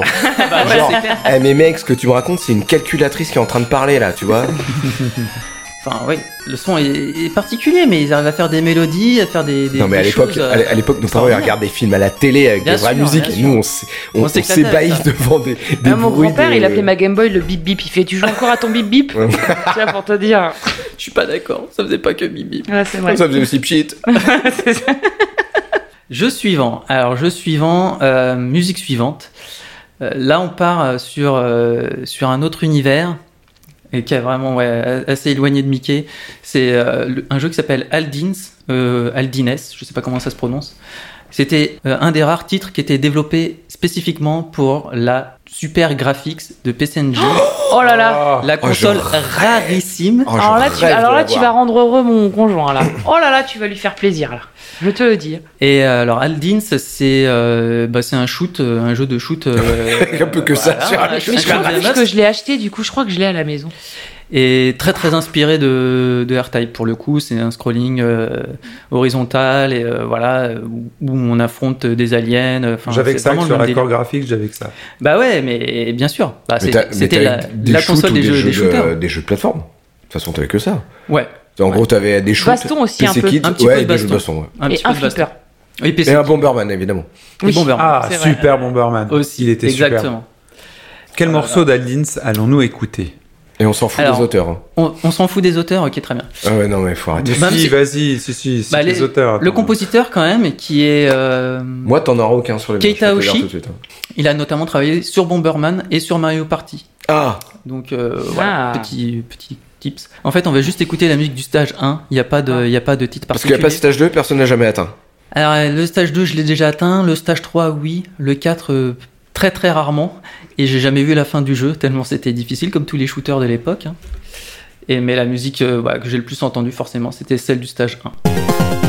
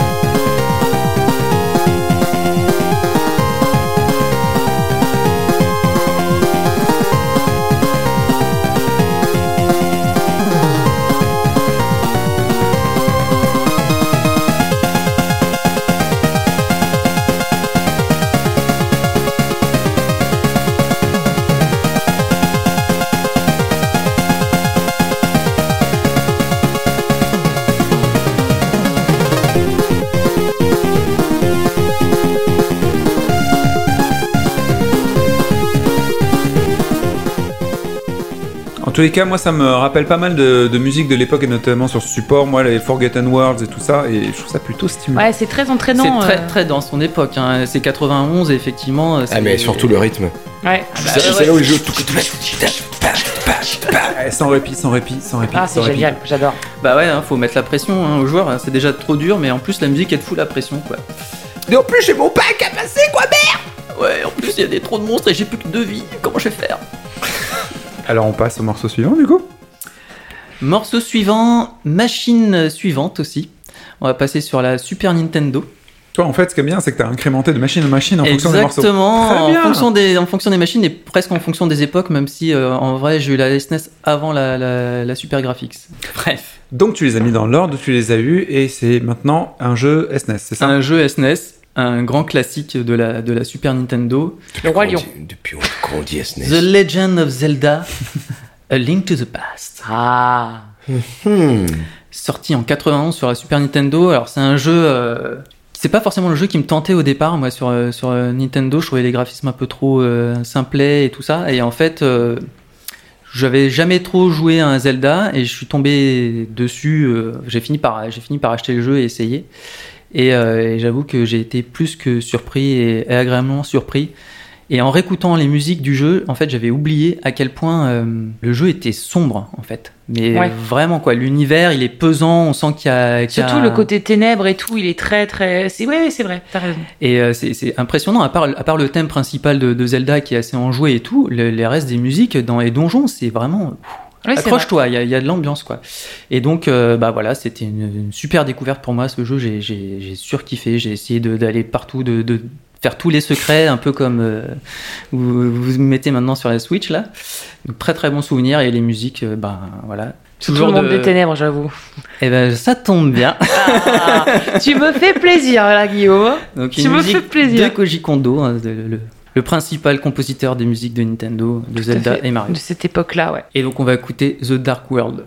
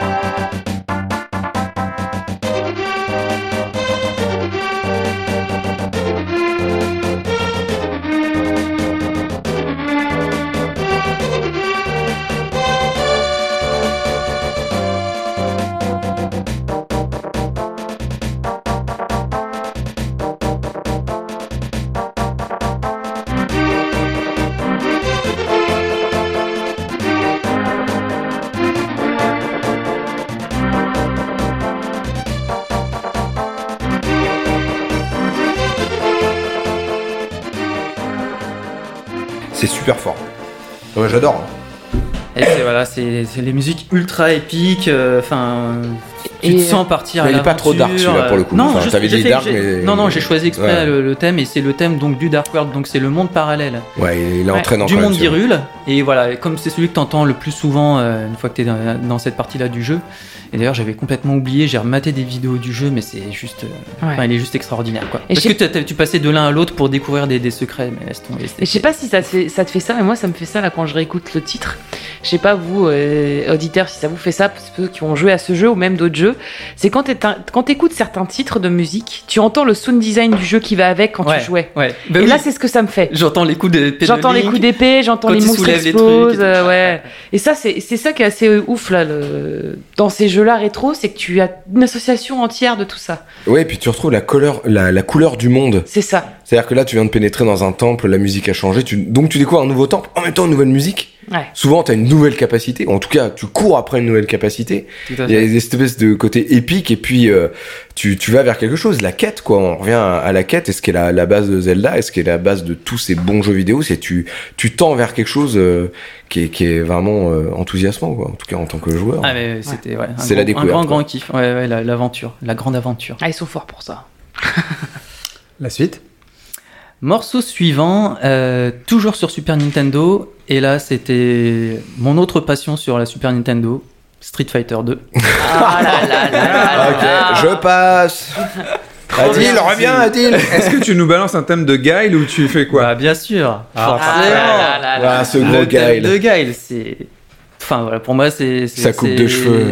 C'est une musique juste euh, Sonic Boom. magnifique quoi. Je surkiffe cette, cette Ah, musique. je peux l'écouter en avec boucle. plaisir. Je peux l'écouter en boucle. Il y a des, des versions dans tous les sens si vous cherchez un peu sur Sur net. internet, je suis hyper fan des reprises de Smooth McGroove euh, qu'il il les fait juste à, à la voix, Ouais, Ah, ouais, c'est génial. Il est génial, Ouais, ouais, c'est un gros barbu avec son chat, il fait des, des reprises Ah, ça, fantastiques de tout, et de Zelda notamment. Les reprises de Zelda, Aussi. elles sont chambées. Exactement. Et donc bah voilà, un petit. Guile. hein. Allez.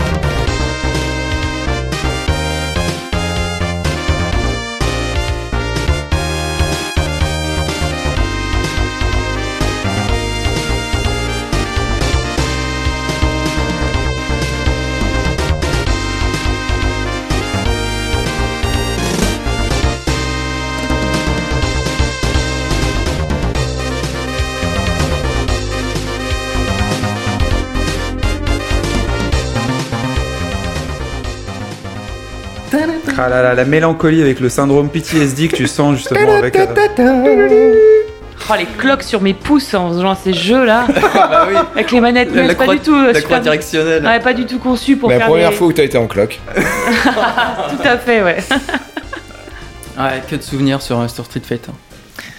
Et t'en es où là alors Bah, au dernier. C'est le dernier Dernier morceau. Ah, Ah, qu'est-ce que des c'est moindres, bon Qu'est-ce que tu nous as gardé en. T'as trouvé un truc en Plat de 1999 résistance. pour être encore juste exactement là où il faut En cerise sur le Euh, gâtal. Ouais, pas loin. C'est 1998. Ok. Donc là, on est sur PlayStation. Et euh, je Donc t'as découvre... choisi la musique de Ridge Racer. je dé- pas, pas loin, pas loin, pas Ah loin. ouais je découvre un jeu, euh, j'étais fan des jeux de voiture hein, aussi. euh, une autre de mes grandes passions Ça dans, le monde. Verali. Ça sent du Verali. Grand Turismo. Yeah Ah oui, c'était. Il en manquait qu'un, donc de toute façon. Ouais, c'est ça. Peut-être Need Vous avez, Speed, vous, avez, allez. vous avez tout listé, ouais, en gros, Ouais. ouais, il n'en reste plus qu'un. C'est un jeu hein. que j'ai vraiment découvert, euh, enfin un peu par hasard. Enfin, j'avais vu plusieurs fois la pochette et tout, et je m'étais dit, mais c'est quoi ce jeu? À l'époque, j'étais plus trop connecté sur les, hum, enfin, pas sur Internet, ça c'est sûr, mais euh, Sur le Minitel. sur le Minitel et sur les sur les magazines de jeux et tout. Donc, euh, j'y suis allé un peu euh, par hasard, quoi. Et là, quand j'ai mis euh, le disque dans dans la console. C'était juste euh, une grosse baffe. Rien que l'intro, euh, donc c'est ce qu'on va écouter, le- la musique de la cinématique d'intro du jeu. C'est fou, je me rappelle plus, j'ai hâte de l'écouter là. Ouais, Là, grave. tu. Là, je pense que tu vas nous ouvrir des chakras, là. parce que c'est un moment. balance, faire, balance, balance. En fait, c'est un, morceau- un de euh, qui, à l'origine des Manistrix Preachers. Waouh. qui s'appelle Everything Must Go, remixé par les Chemical Brothers. Waouh Je Et euh, donc, enfin là, je vous ai laissé vraiment la musique d'intro. Donc il y a, il y a du sound design au début parce qu'ils mettent, ils me font monter pas mal euh, la sauce avec euh, des musiques, enfin des, des, des plans de. Des vrombissements, des trucs comme ça Non, non, c'est plus des plans de circuit, c'est des plans de un peu bizarres, des, des même des, des, des arbres, des arbres qui bougent avec le vent, etc. Oui, une mise en scène, quoi. Il y a vraiment une mise en scène avant de voir le, les, les titres arriver sur le sur, sur l'écran et le titre du jeu. Avec là, il y a la musique qui démarre après et là c'est Revoir. et c'était tellement ouf que j'ai passé mes des heures. Moi, j'ai passé au moins 200 Il nous heures facilement là. sur sur, Ah Sur le générique. sur ce jeu. 200 heures de générique. et, au même et même au bout de 200 heures, je continue à laisser le- à laisser l'intro tellement je kiffais.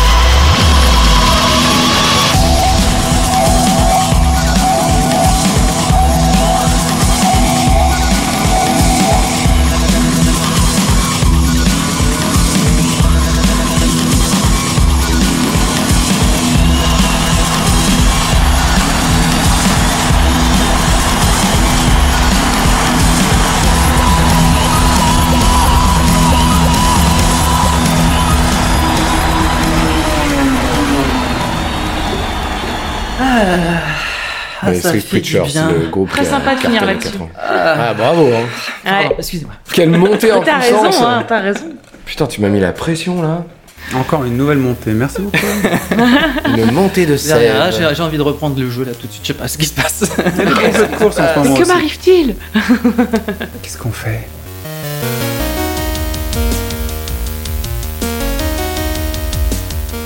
Euh, bah, pour ma part, moi, ça va être assez simple. hein. C'est, euh, j'ai fait ça plutôt sur une décennie juste avant 2000, parce que j'ai, euh, j'ai peu de souvenirs avant de, de musique et je, voilà. T'as pas joué?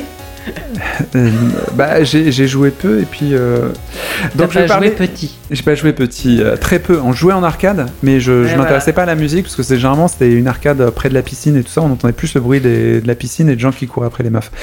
Alors, donc c'est en 1989, euh, c'est sur Game Boy, une console que tout le monde connaît et le jeu tout le monde le connaît, c'est Tetris. Et c'est le thème A de Tetris qui s'appelle la Koro Beiniki euh, de Nikolai Nebrazov. Donc euh, Tetris, c'est un puzzle game euh, que Nintendo a adapté à partir du concept d'Alexei Pajitnov. Et Goroy Bekne... Bien sûr, mais bien sûr, j'allais le dire. Tu me l'ôtes de la bouche. Je, je suis juste allé sur euh, Wiki pour savoir, c'est Goroy Beiniki, c'est les colporteurs et c'est une chanson du folklore russe, folklore russe. Donc tout le monde connaît ce thème. Il y en a quatre dans, dans Tetris à partir de la version Game Boy. Donc tu peux choisir en Je fonction. trois, moi. Non non, il y en a quatre en fait. Donc je pourrais pas tous te les citer là. Tu. euh, Ah bon, moi, je crois qu'il y avait Une- peut-être type ABC, c'est tout. Mais t'as sûrement raison. Et il y a un quatrième effectivement. Et quand tu gagnes un truc, t'as le quatrième. Mais Ah. bon, t'as fait un top 1 récemment, donc euh, Ouais, peut-être que tu l'as eu. Tetris. C'est pas le même Tetris. Et donc, euh, je vais pas vous infliger le thème de Tetris que tout le monde connaît, mais je vais vous juste vous faire passer cette version qui est un cover que j'adore d'un mec que je trouve formidable qui s'appelle Smooth McGroove qui a fait des covers exceptionnels, notamment le thème de Guile, euh, plein plein plein de jeux, Undertale et ainsi de suite. Allez sur sa chaîne YouTube, donnez-lui des likes, parce qu'il mérite grave. Il fait en fait des covers des, de tous les thèmes de jeux, Tout Et- à la bouche. tout à la bouche, et le mec est super juste. Donc là, c'est Tetris thème A.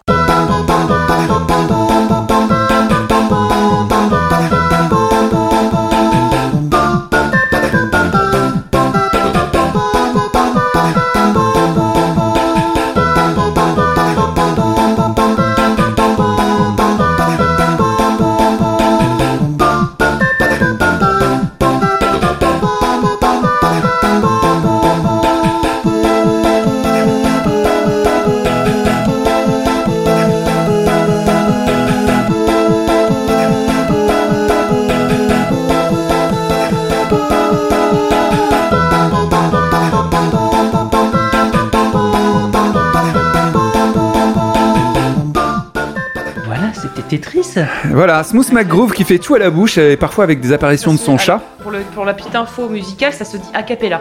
A cappella. euh, Exactement. Mais sauf qu'il est pas à plusieurs, il le fait à. Tout seul. à tous. Ouais, mais, Mais a cappella, ça veut dire avec sans, sans, sans instrument. D'accord. C'est que la voix, a cappella. A cappella. En, En multipiste. en multipiste, mais toujours avec beaucoup de justesse. Et puis euh, parfois, il y a un peu de ré- réorchestration très légère. Et euh, c'est souvent des hommages de ouf. Du coup, il a des milliards de vues. Enfin, bon, le mec est génial. Il est assez rigolo. Quel est le morceau suivant? Alors le morceau suivant, on passe à 1991 et euh, puis après on va s'approcher des 2000 parce que moi je suis pas resté très longtemps dans les années 90. Et c'est un jeu euh, distribué par Renegade et fait par les Bitmap Brothers qui est une légende. C'est un jeu Amiga, Euh, un jeu de plateforme. Je pense que Manu tout à l'heure en parlera bien mieux que moi. Le jeu s'appelle Gods et c'est composé par Richard Joseph. C'est pas une blague. Et le morceau s'appelle Into the Wonderful.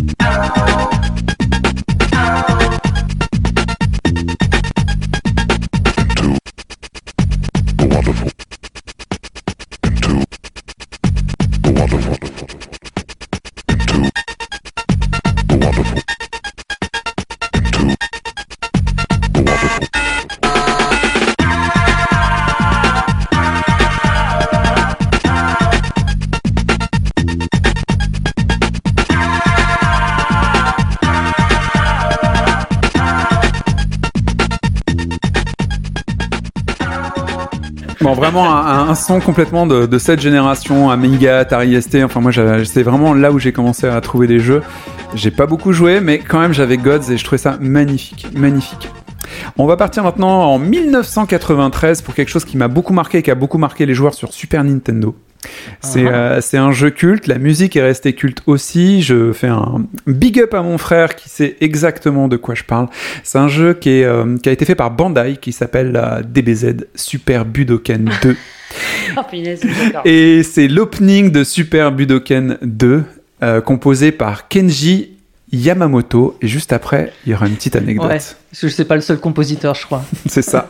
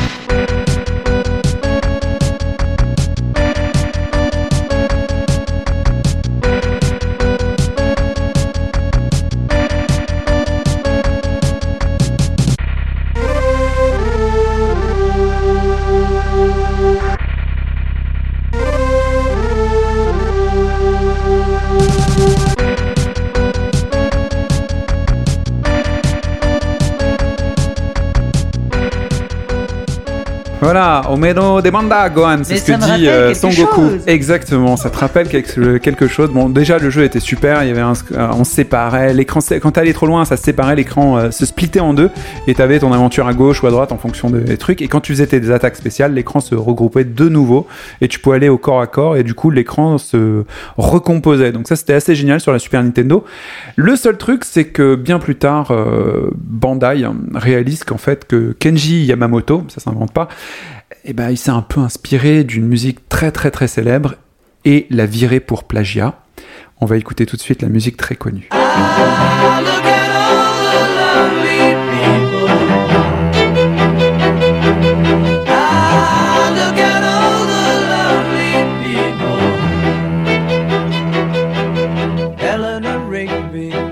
up the rice in the church where a wedding has been. Lives in a dream, waits at the window, wearing the face. C'est Emilie Image, non Ça me dit quelque chose ce groupe. euh. Et voilà, effectivement, monsieur euh, Kenji Yamamoto avait copié euh, sur euh, donc les Beatles et euh, Leonard euh, Rigby. Et du coup, il s'est fait licencier bien plus tard. Et maintenant, quand il y a des euh, remasters du DBZ Budoden 2, il n'y a plus la musique. Parce Bah, tu que bah, m'étonnes. forcément, ouais. bah, ils peuvent pas se faire violer par les Beatles. Enfin, ça, personne peut Bah, gérer. Ils un- peuvent, mais il faut qu'ils payent cher quoi. derrière, quoi. Donc, euh, quel intérêt? Voilà. Mais en tous les cas, moi j'ai découvert ce morceau et le morceau des Beatles grâce à DBZ. Gloire à DBZ. C'était donc en 93. On passe en 1994, toujours sur la Super NES, parce qu'effectivement à ce moment-là, c'est ma machine de prédilection, donc on va continuer comme ça. C'est un jeu édité par Rare, créé par Rare. Tout le monde sait de quoi je veux parler. Donkey Kong? Donkey Kong Country. C'est un jeu de plateforme 2D que tout le monde connaît, qui est génial, moi qui m'a retourné la tête. Et donc c'est le thème Donkey Kong Country par David Wise.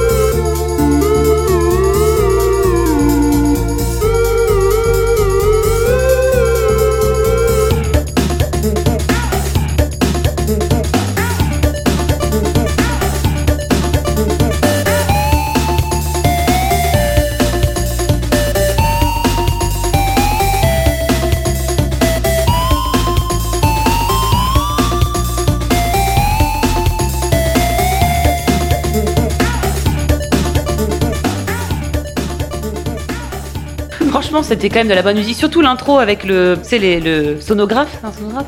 Vous savez, hi, hi, hi, hi. Et puis Oui. t'as t'as Ah le oui, bruit au et tout tout. début, mais carrément. Ah, c'est le phonogramme, Le merci. phonogramme. Phonographe, n'importe quoi. merci Laurent.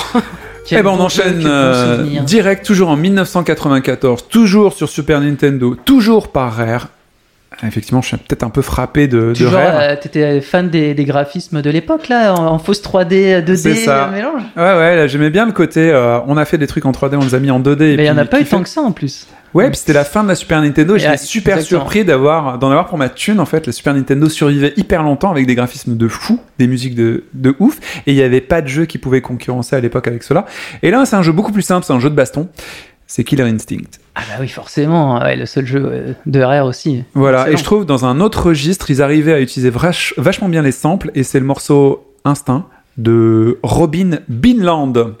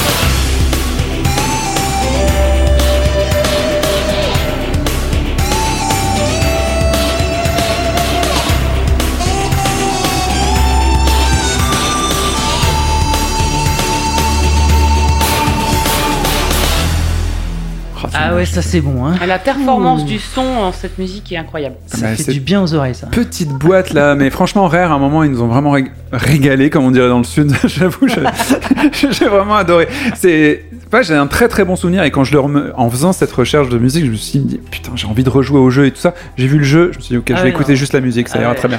Souvent, ça fait Ah, ça. hein. C'était pas mon délire. Rétro gaming. Hmm. Donc, euh, on va passer en 1995 et là, clairement, on va monter d'un niveau. Et pour moi, c'est une autre époque parce que autant euh, on était avec les jeux pour enfants, la Super NES et tout ça, et là, on va arriver à la PlayStation. Ça rigole plus. Moi, je suis un adolescent ou un adulte et j'ai pas du tout les mêmes loisirs. Avant, j'étais content d'écouter toutes ces musiques. Ok, c'est du métal euh, vaguement avec Killer Instinct Ouais. ou un truc très sympa avec euh, Donkey Kong. Là, on est euh, en 95. C'est un jeu Psychnosis, Psychnosis, un jeu de course euh, de véhicule, on va dire. Et le morceau euh, et le jeu, pardon, s'appelle Wipeout, que tout le monde connaît. Il faut savoir qu'à l'époque, quand il est sorti, moi j'étais à fond de tech, à fond de rave, à fond de, de trucs comme ça. J'étais dans ce délire-là, mais vraiment euh, aligné. Ah ouais, carrément. Ah, ouais, d'accord. mais ouais, j'étais- c'était un gros gros délire. hein. Mais moi j'étais dans la zone. techno, Avant ouais. j'étais entouré que de, de de mecs qui étaient en soirée, de mecs qui m'envoient- me disaient écoute, faut que tu viennes à tel endroit à telle heure, machin Viens truc. en rave et Viens, on tout. sera. Et j'étais en backstage de trucs. On faisait des trucs de fou. L'univers avait l'air fou, les gens avaient l'air fous. Et c'était un moment un peu d'or avant qu'il y ait euh, l'électro à la française, avant qu'il y ait cette saloperie de, de Dream qui arrive d'Allemagne et qui fasse une espèce de, de trance, euh, une musique Ouais, trance un peu poubelle euh, qui, qui unifie finalement le mainstream. Nous, on avait encore notre niche qui était extrêmement fliquée et interdit. Donc j'aimais bien ce côté très underground, Ouais. comme était le jeu à ce moment-là, comme était... En fait, c'était une culture que j'aimais bien, et notamment les mangas aussi, et je reviendrai avec le morceau suivant, euh, qui est un peu la quintessence de tout pour moi. Et quand sort ce morceau-là, je me dis, waouh c'est pour moi. Et donc ça, c'est euh, Messagey de Cold Storage, qui est pas très connu. euh, et c'est dommage parce que finalement, on a mis en avant plutôt les vrais groupes électro connus comme euh, Prodigy par la Ouais. suite. euh, enfin, toute, toute la clique qui est venue poser des marques dessus et après que Sony a vendu très copieusement. Mais Cold Storage a été de tous les wi- Wipeout quasiment. Et donc, c'est le compositeur essentiel. C'est un homme, Cold Storage, et le morceau, c'est Messagey.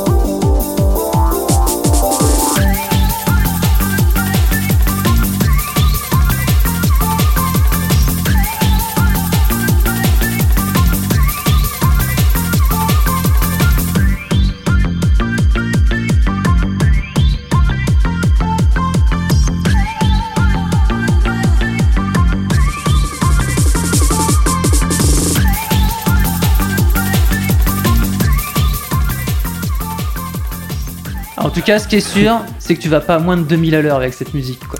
Bah, exactement. Donc ça c'était Miss IG et moi il y a un truc que j'avais beaucoup aimé avec Wipeout en tant que bah, graphiste, hein, parce que c'est ce que je, fais au quotidien, c'est que c'était un jeu euh, designé par les designers républiques et en fait c'était un groupe de, de design euh, euh, londonien en fait qui avait absorbé les, tous les, les logotypes et toute la signalétique japonaise. Et il dit ok ils se sont dit on va essayer d'im- d'importer tout ce qu'on a vu au Japon qui nous a fasciné, on va l'incorporer à nos graphismes pour rendre quelque chose de lisible, simple mais stylé. Et du coup, on a énormément de jeux qui sont dans l'héritage de Wipeout, dans l'héritage de, des designers républiques. Beaucoup d'interfaces graphiques qu'on a actuellement dans tous les jeux, même les Ubisoft, sont basées sur des idées, des concepts initia- initialement lancés par euh, Wipeout. D'accord. Oui, mais euh, oui, non. Euh, alors moi j'ai jamais eu la chance d'en avoir, de- les- mais les t-shirts Wipeout me faisaient rêver. Ah ouais. Design et graphisme, tout. Enfin, j'ai trouvé. À l'époque, je trouvais ça vraiment, mais euh, d'enfer de de coller cet univers euh, urbain, techno-urbain en fait, dans l'univers du jeu, on va dire enfant encore à l'époque. Ouais, puis il y avait. à, ça à devenir adulte, mais Ouais. ça n'était pas encore le cas. Voir ces graphismes, enfin moi, ça me- je trouvais ça mais d'une force géniale. Et Et puis, j'ai euh, toujours rêvé d'avoir un t-shirt, j'ai jamais fait, mais euh, mais voilà.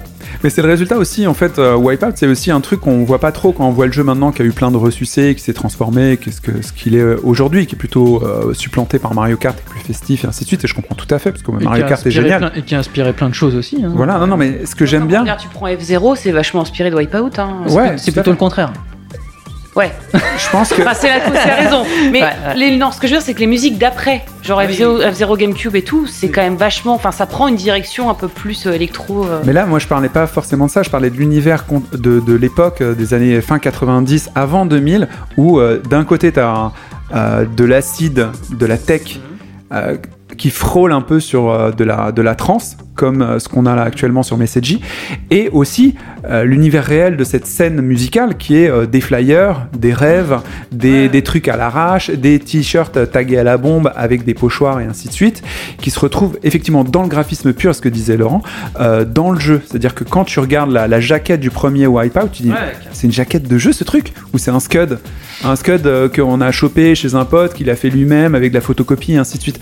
Donc ça c'était très très fort très pour moi. ouais, vrai. voilà. Et moi ça me parlait beaucoup parce que c'était ma scène à cette époque là et pour revenir à ce que tu disais tu vas pas à moins de 1000 à l'heure avec ça il y a un jeu du coup qui m'a fait aller à 1000 à l'heure pendant facile 10 ans bien après sa sortie. C'est un jeu qui est en droite ligne de, euh, de ce jeu de Psychnosis. Hop je change ma fiche, c'était en 1997 sur euh, PlayStation sort un jeu de chez Exact euh, dont les cinématiques ont, ont été faites par Production IG, Production IG et c'est Ghost in the Shell Megatech Body.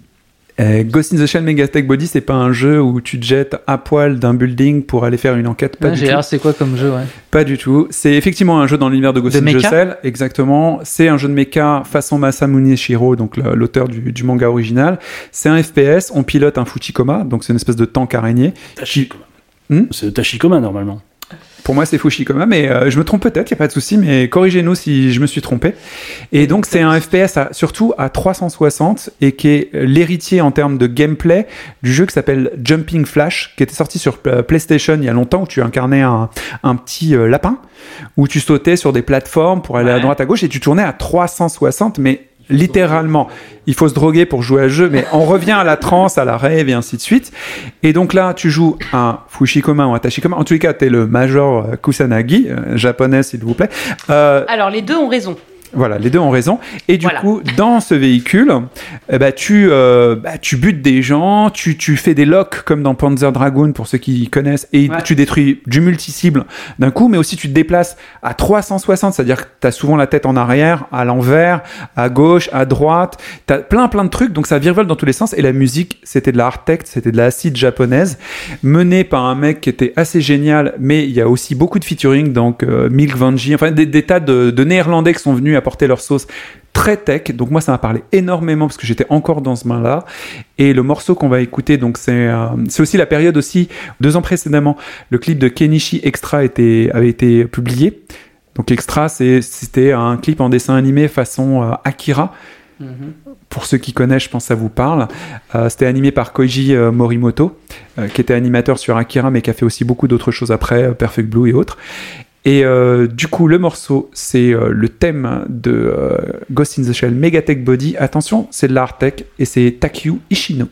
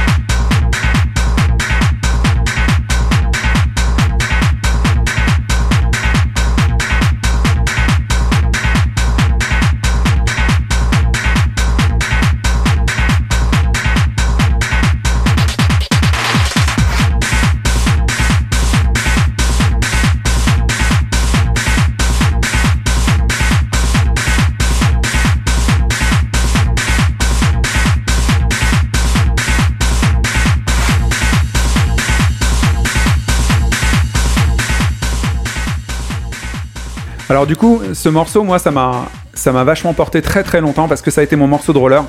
Euh, j'ai fait du street Ah, pendant c'est euh, celui-là. 25 ans. Enfin, je fais du street depuis tout le temps. J'ai arrêté maintenant que je suis un peu plus euh, rangé entre guillemets, mais j'ai fait du vrai vrai street, c'est-à-dire. Tu dis pas vieux? Mais c'est pas vraiment ça parce que j'ai pas, je me sens pas vraiment vieux, mais je le suis certainement.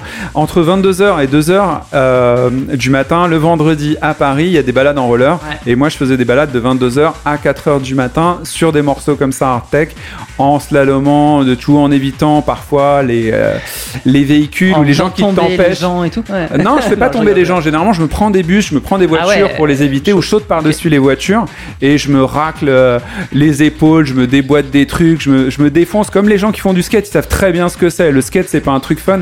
Tu Non, fais des trucs, la- tu la répètes, tu répètes, tu répètes, tu répètes voilà. et tu te Ouais. marres. Et voilà. En mettant cette musique, c'est le beat que je vais éprouver sur chacun de mes lancers de car et je peux vous dire j'allais hyper vite et c'était Ah bah, carrément suicidaire toutes les nuits mais c'était génial parce que j'étais là aussi dans la zone comme dans Wipeout et ça me dure encore maintenant c'est à dire que maintenant quand je mets mes rollers je suis obligé d'initialiser la machine avec ça avec cette playlist ce qui est quand même assez fou parce que j'avais besoin de m'hypnotiser avec la musique et j'ai encore besoin, c'est un kiff, hein, c'est pas. Ouais, ouais. J'adore, je me mets dedans et je commence à oublier, oublier, oublier. Quand tu parlais, euh, quand t'as le casque et t'entends pas les gens et ainsi de suite, mais c'est ça, tu te mets dans ton monde. Tu dans ta bulle, ouais. Ouais, tu plonges, tu plonges, tu clair. plonges. C'est comme de la plongée, tu sais, tu rentres en strate supérieure tu- de compression vers chez toi. C'est le Ouais. principe de la trance en même temps. Voilà. Tu Et t'es oui, fait avoir par ta propre musique. t'es- Voilà. Et pour moi, c'est un super morceau de trance. Je pense que maintenant, vu les goûts euh, de chacun, l'électro est devenu quelque chose d'un peu groovy. C'est limite de la folk de mon point de vue.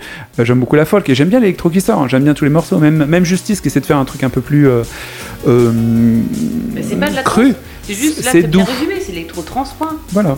Voilà. Ouais, mais je pense que voilà, je pense que ça existe toujours ce style de musique. hein. Ouais, mais juste c'est- que c'est beaucoup, c'est pas grand public de toute façon, quoi.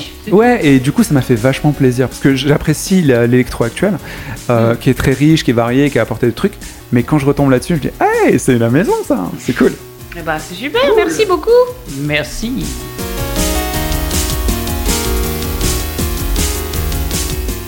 Et Erwan, euh, avant les années 2000, euh, c'est quoi tes morceaux favoris? Est-ce que tu peux nous faire une petite liste aussi, nous faire découvrir un peu ton univers? Ah, moi, ça va être un petit peu pareil que toi. euh, avant les années 90, c'était quand même difficile. T'as Ouais. des souvenirs, tu te dis, ah, mais elle était géniale cette musique. Et, pas du tout. Et pas du tout, en fait. euh, c'est ça, ça t'est rentré parce que t'avais une émotion sur le coup. Mais euh, bon, objectivement, c'était pas. Rétrospectivement, c'est pas top quand tu réécoutes. En Tu fait. veux pas, Pas nous toujours. infliger ça Pas en fait, c'est ça le truc. On va rester post-90. Ah, t'es plus humain que moi. hein. T'es sympa, toi. moi aussi. Mais j'ai quand même réveillé une, une vieille guerre entre la, la- Ah. Super NES et la Mega Drive avec Aladdin. forcément. Ah. Il en fallait bien un parmi nous. Hein. Donc Il y j'ai- a le Roi Lion aussi auquel j'avais pensé. J'avais le royaume à la base, mais je me suis dit, euh, on va rester sur, sur Aladdin et sur la, la vraie version. Celle de, laquelle Mega Drive, évidemment. donc, euh, développé par, euh, par Virgin. Euh, donc, c'était pas la même version que la SNES pour une histoire de droit, tout bêtement. Euh, donc, 1993. La chanson s'appelle A Whole New World, donc c'est euh, c'est pas vraiment une compo originale puisque je pense qu'elle a été tirée du film, Oui. du, enfin de- Ah oui, c'est un thème du film. C'est Oui, un, c'est un c'est un thème, des oui. thèmes qui a été un petit peu Ça fait nanana. C'est ça? Peut-être. Ah. Si c'est ça, c'est que c'est tiré du dessin animé. Ne ferme pas les yeux. Et donc a été composé par euh, Tommy Talarico. Toujours. Et, euh, et voilà, bah, écoute, Pardon. tu peux lancer. Donc euh, moment forcément émotion. Je pense que même si vous connaissez pas le jeu ou même si vous jouez à la sous-version sur Super NES, ça vous parlera si quand vous même. connaissez le film, de toute façon, ça va vous parler. Dans tous les c'est cas, ouais.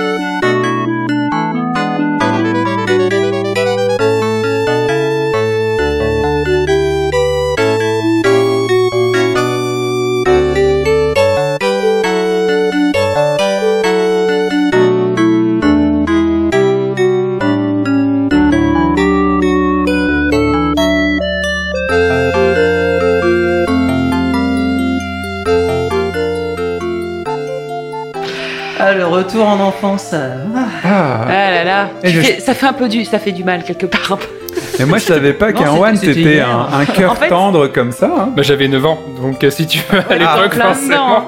J'étais. euh, non, c'était un petit côté romantique. Je me rappelle, j'étais tout émoussé quand il se roulait une belle à la fin euh, sur la version euh, Mega Drive. Et tu sais pourquoi ça, fait beau. du mal pour moi? Parce que j'ai vu le film Aladdin il y a pas longtemps. C'est le remake euh, film. euh, Ah. Et c'était une catastrophe. euh, J'étais pas bien et du coup Avec Will en fait, en- la- ouais, avec Will Smith en tri, euh, en génie. et, euh, et en fait, euh, ils ont refait la version sur Rêve bleu et en fait, c'est tellement pas bien. Enfin, ça casse tout ce qu'on a eu comme en, en étant enfant. En fait, et moi, j'ai une, enfin, ça m'a brisé mon rêve d'enfant ce film. Et le fait que tu remettes cette musique, ça me fait du mal. C'est un peu l'entreprise de, de- de Disney en ce moment, c'est refaire tous tes trucs d'enfant, donc euh, souvent il y a des rêves qui se cassent. Mais en dix fois moins bien. Voilà. Ouais, Voilà. c'est pour détruire nos rêves. Mais c'est Ouais. subjectif, Bleu, après. il y a des- il y a d'autres gens qui les découvrent et qui les trouvent très bien. J'ai jamais vu Aladdin, ni à l'époque, ni maintenant. Bah oui, il y a plein Le d'arabes. jeu, je l'ai pas fait. C'est sorti de nulle part celle-là. Ah, je suis vraiment hermétique à Aladdin, ouais. Ouais, bah après, ouais, c'est trop bien. Quelque part, tant mieux pour toi. Peut-être que t'aimes pas les singes, parce qu'Abou, il a Une tout. bonne place. Non, je crois que c'est non, je crois que c'est la période de Disney où c'était euh, ultra chanté tout le temps euh, Ah oui. et ça ça m'a vraiment très rapidement gonflé et euh, j'ai arrêté. Alors, euh, ouais, tout enfin bon, on va Disney, pas faire un débat Disney, donc je laisse tomber. Mais euh, Ok, alors le morceau suivant. Absolument. Un classique, forcément, euh, 1991 Sonic, donc le premier.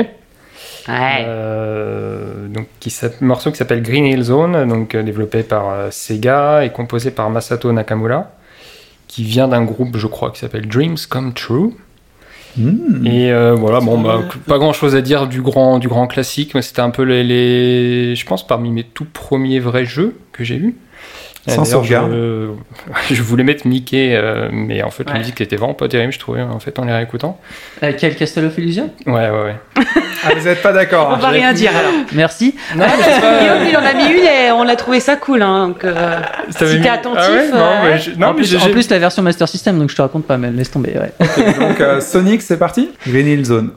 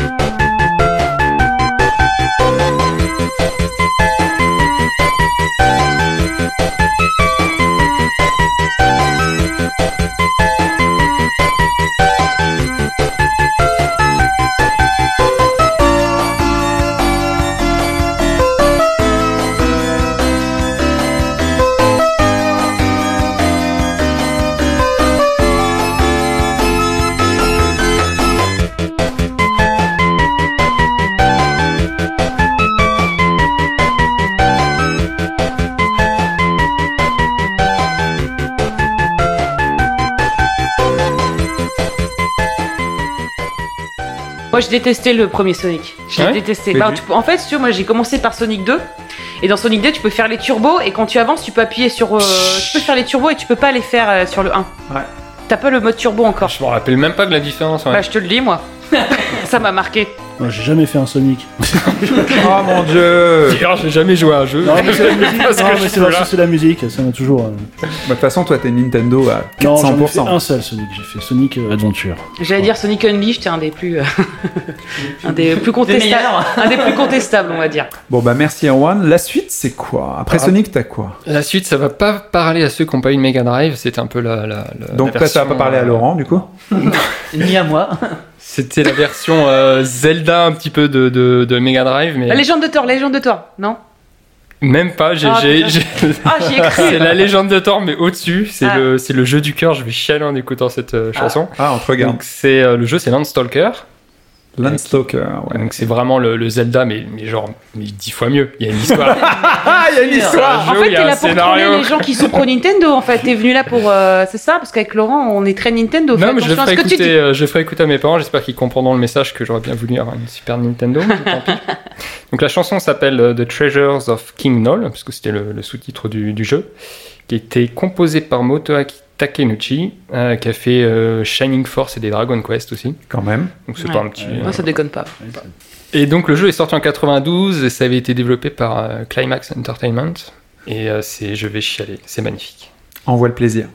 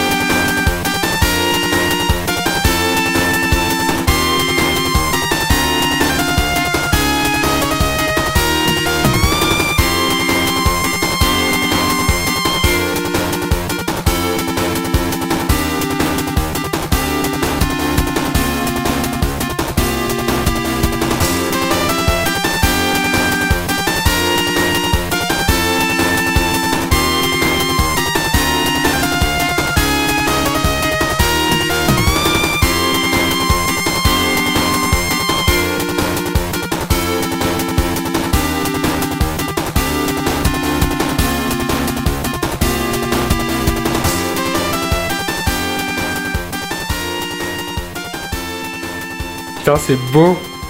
Tellement de souvenirs. Mais est-ce que finalement Zelda en fait c'est pas le, le Landstalker de la Super Nintendo aussi? C'était Qui de l'œuf ou de la poule On ne saura jamais. Mic drop d'Erwan. La suite, euh, Erwan, c'était très très bien ce troll. Bon, là, je vais rester sur. euh, bon, pareil, je, je peux pas faire un, un, un prêt 2000 sans parler de, de FF7, Ah. Final Fantasy. Donc, j'ai j'ai pas choisi, euh, pour des raisons de spoiler, euh, certaines, certaines musiques.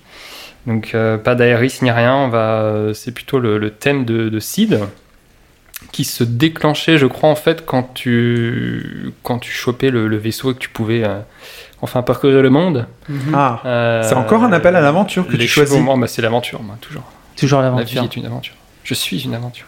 Ok, formidable. Euh, et Son donc, numéro s'affiche sur votre podcast. Vous pouvez le contacter pour un appel à l'aventure avec Erwan. donc avait été développé par Square, qui est sorti en 97, et euh, c'est évidemment euh, Nobuo Uematsu qui a composé ça.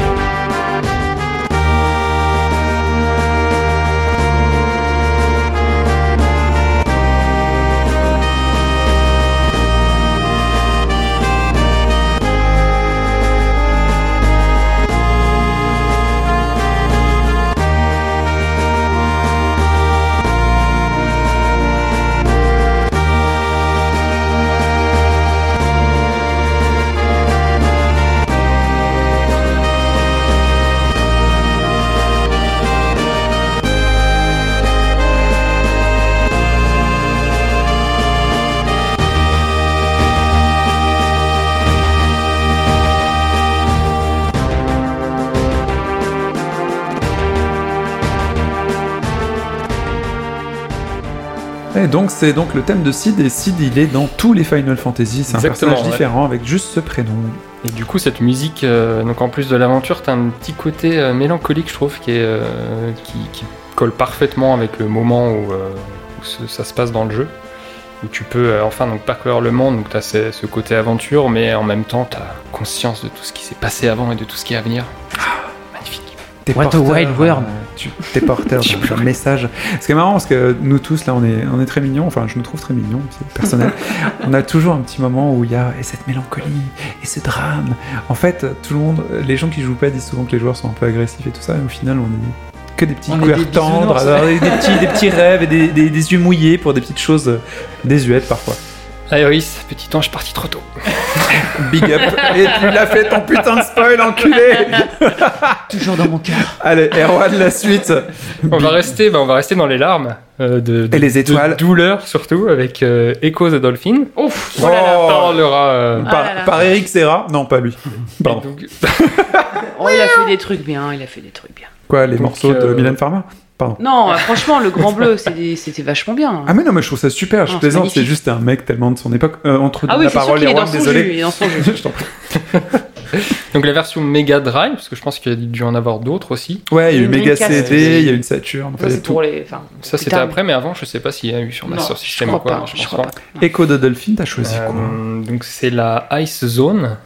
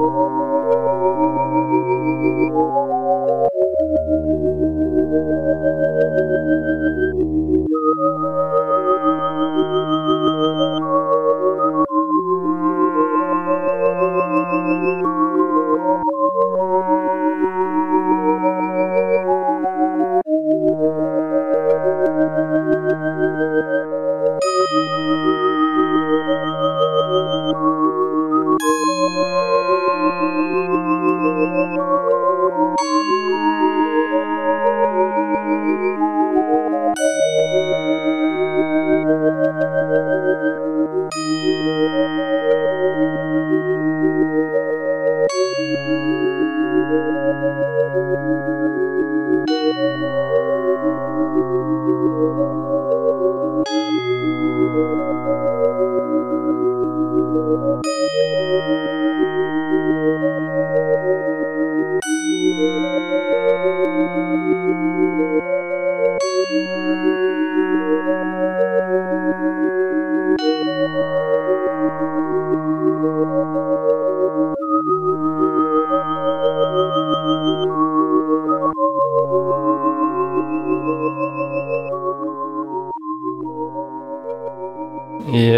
alors j'aime beaucoup cette chanson parce qu'en fait elle est, elle est toute calme, toute belle, alors que toi t'es en train de chialer, t'en peux plus, tu saignes. C'est euh, c'est un jeu pour ceux qui n'ont pas connu qui était quand même extrêmement euh, rotor, pour le dire euh, Ouais. poliment, c'était très difficile.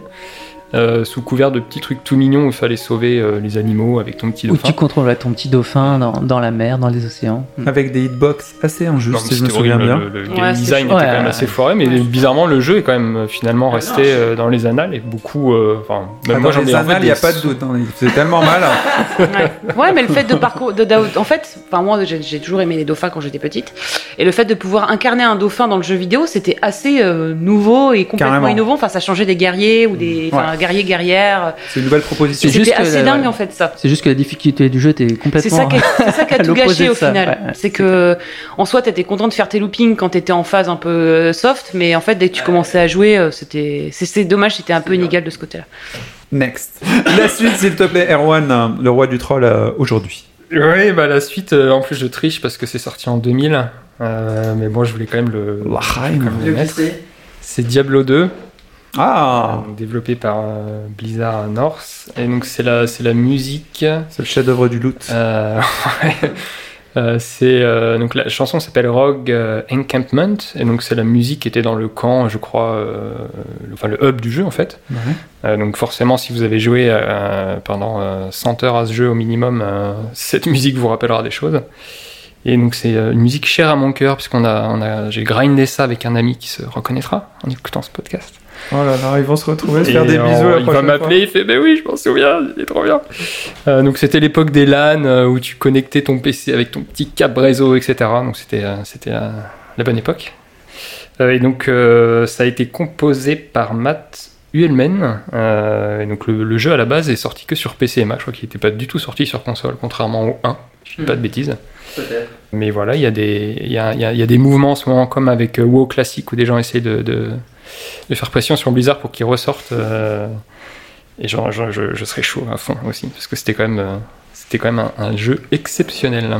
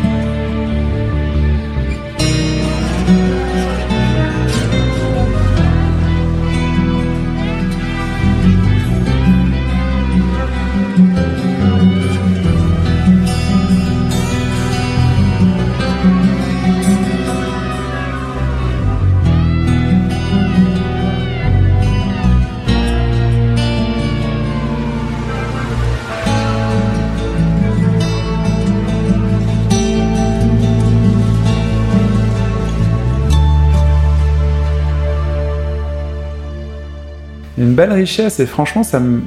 Sympa ça, ta playlist. ça me rappelle l'ancien, l'ancien Blizzard et il me manque l'ancien Blizzard. Bah, les- vous pouvez aussi écouter la BO de Warcraft 2 qui était euh, particulièrement bien aussi, super bien orchestré, euh, c'est, ça s'écoute même en dehors du jeu, c'était, euh, c'était top aussi. C'est pas ton prochain morceau par hasard Bah, j'ai, ce serait mon huitième, donc bon, pourquoi pas, on peut, on peut le caler, mais euh, donc ouais, Warcraft 2, donc sorti en 95, donc ça, 5 ans avant euh, Diablo 2, Euh, donc aussi développé par, euh, par Blizzard Entertainment cette fois, pas North, pour une raison qui m'échappe. Euh, donc sorti sur euh, un peu partout, sur PS1, euh, PC, Mac et Saturn, le mot qu'on n'a pas prononcé depuis, depuis bien longtemps. Et donc c'est un, un- un titre en plus magnifique, Main Menu 2, hein, qui est quand même qui, qui, qui- qui fait pas. Mais pareil, bon, si vous y avez joué, forcément c'est la musique du menu, donc ça, ça vous parlera aussi.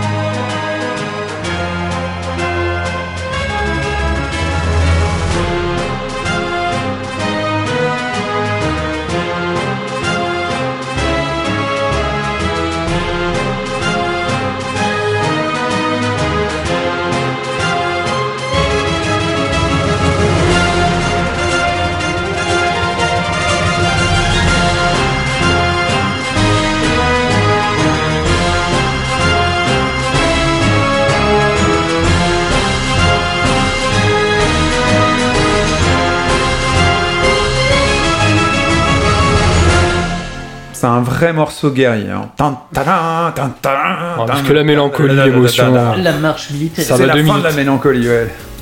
Bah merci Roi, en tout cas. On a une meilleure idée de ton univers euh, musical avant 2000. Merci. Et ben on va passer à la suite.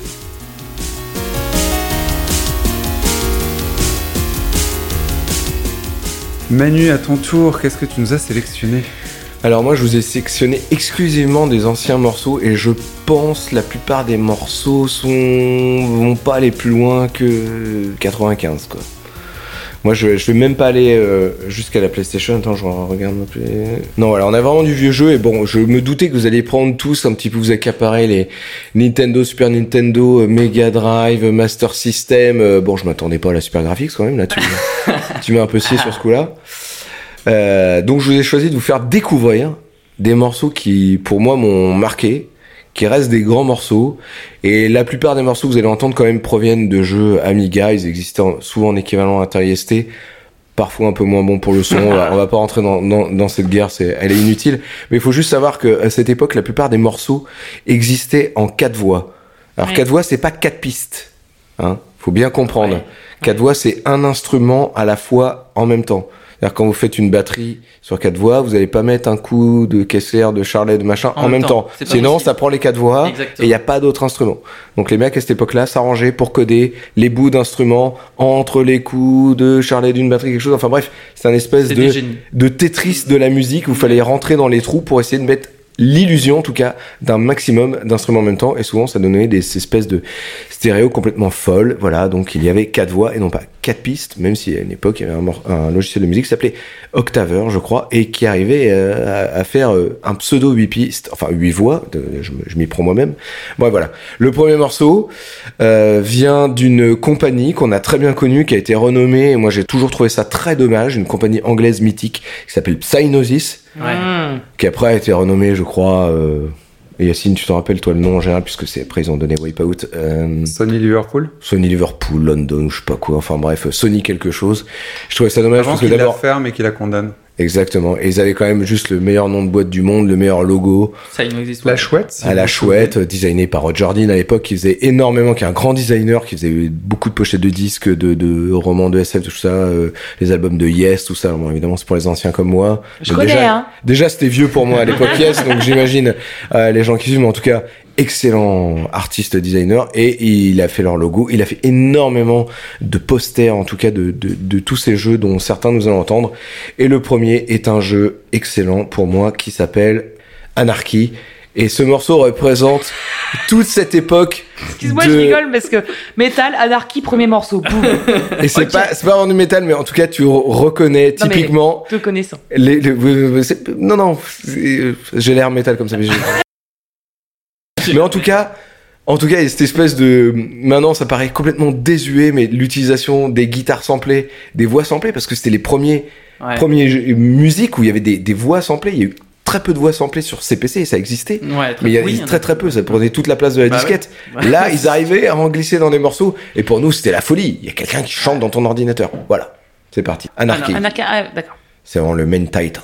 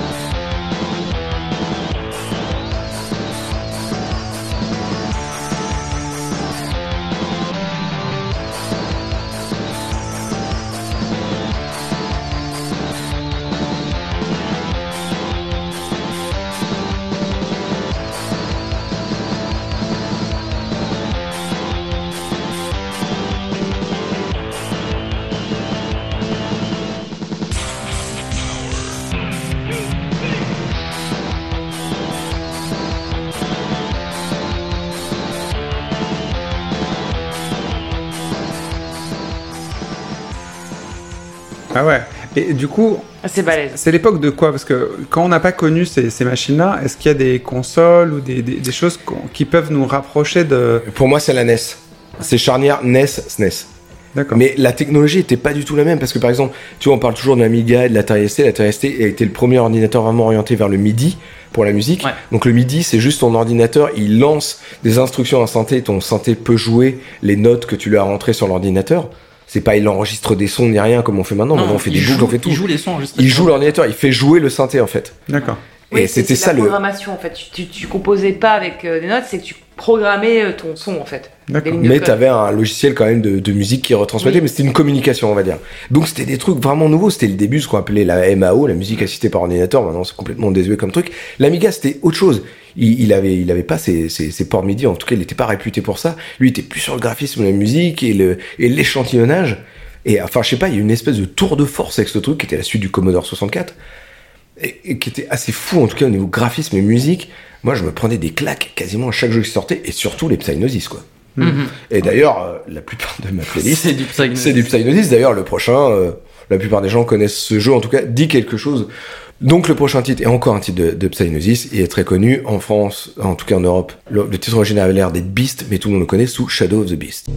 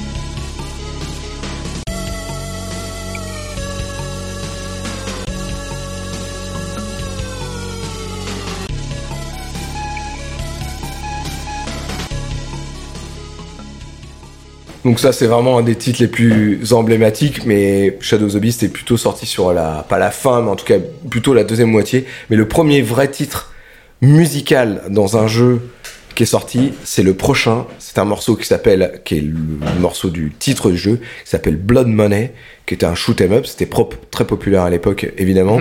Les graphismes étaient somptueux, mais là surtout, c'était un morceau que tu avais dès le générique, avec des voix samplées. Beaucoup vont vous parler. Envoie Gizmo. The biggest unanswered question is where is the money? The biggest unanswered question is where is the money?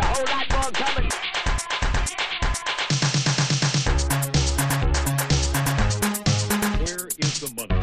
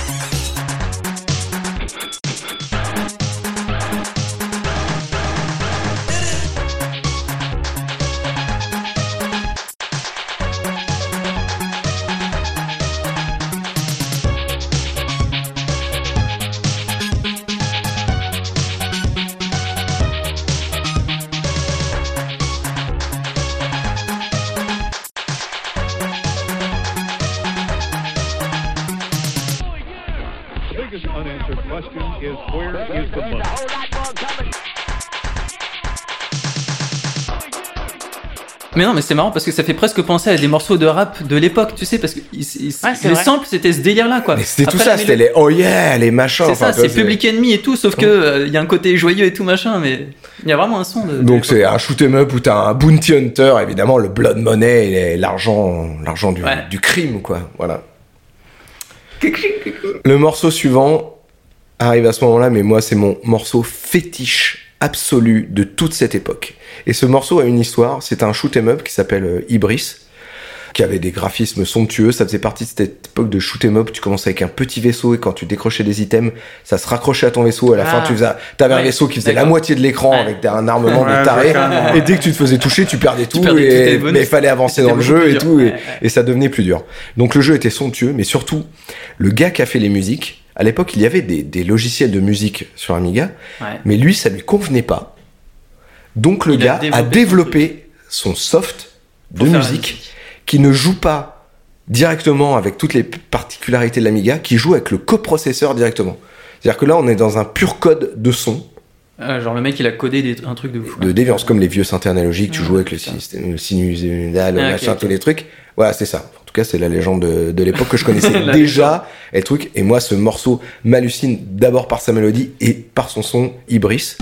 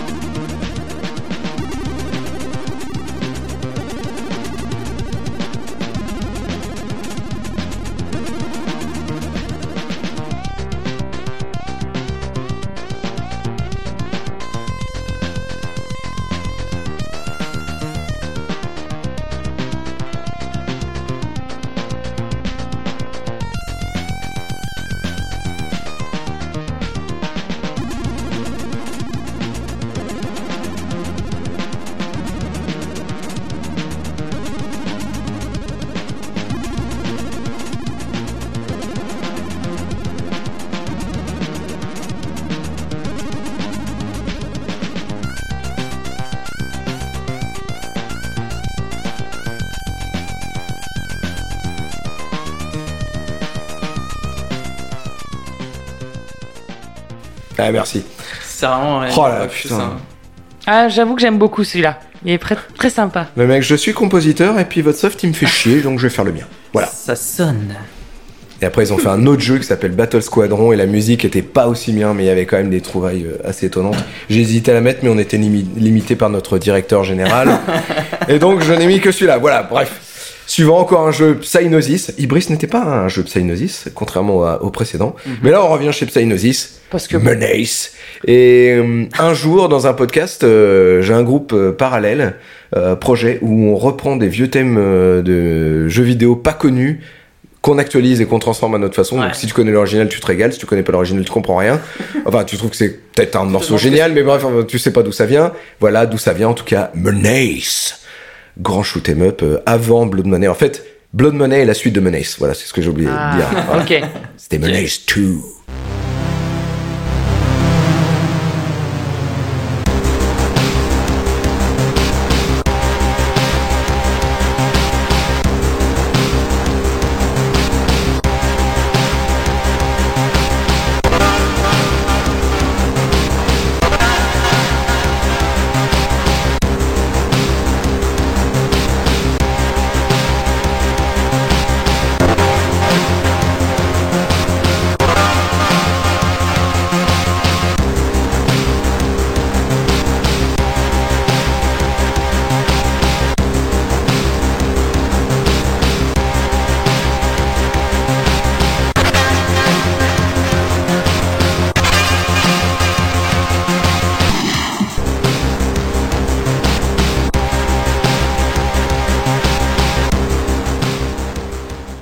Voilà, c'était Menace, mais quel chef-d'œuvre. Putain, mais j'adore ce morceau. Putain, mais je suis trop content d'avoir cette playlist. Merci Yacine d'avoir trouvé ce thème de podcast. Je, ah, je revisite. En plus, je l'ai toujours en playlist dans mon téléphone. Je la réécoute de temps en temps, chaque fois j'ai les poils. je vais être un putain de nostalgique.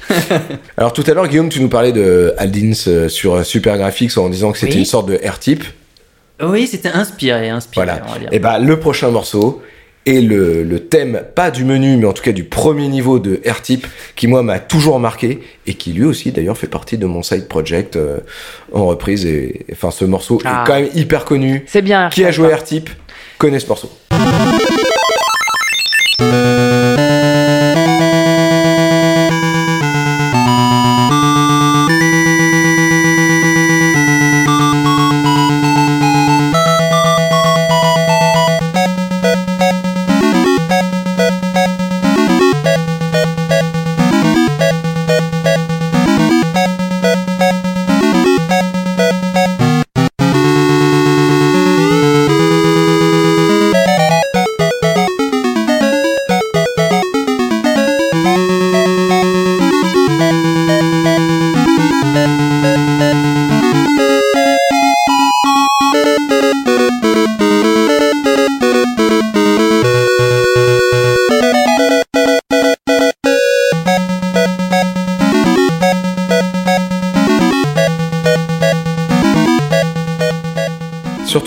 L'époque, comme ils avaient vraiment peu de moyens de, de, de voix ou d'instruments, tout ce que tu veux, ils étaient obligés de jouer à mort, soit sur le rythme, et ou quand il arrivait l'harmonie.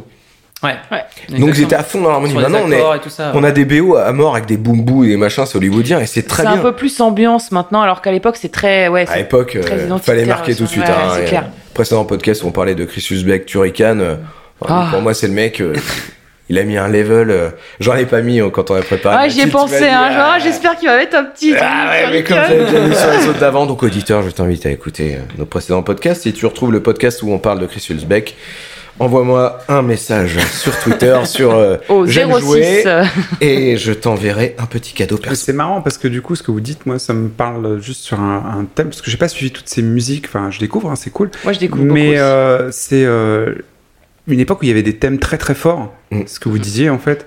Et maintenant, c'est moi, ça me gêne qu'il n'y ait pas de thème dans, dans les dans les jeux en fait. Il y a des thèmes qui sont très diffus et tous les jeux de, de guerre sont insipides de Mais mon point de- de vue. Mais quand il y a des thèmes, je suis ravi quoi. Ouais. Je suis ravi et j'en demande quoi. Mais demande à quelqu'un maintenant, tu joues à Call of Duty, c'est quoi le thème? Ouais, Ah, je sais pas. musique Il y en a Tu pas joues au dernier, t'as joué au dernier Mario euh, Odyssey? Ouais, c'est quoi le thème? Et tu chantes Mario. Tu vois, enfin, je veux dire, il y a un Oui. moment, euh, il y a des hymnes.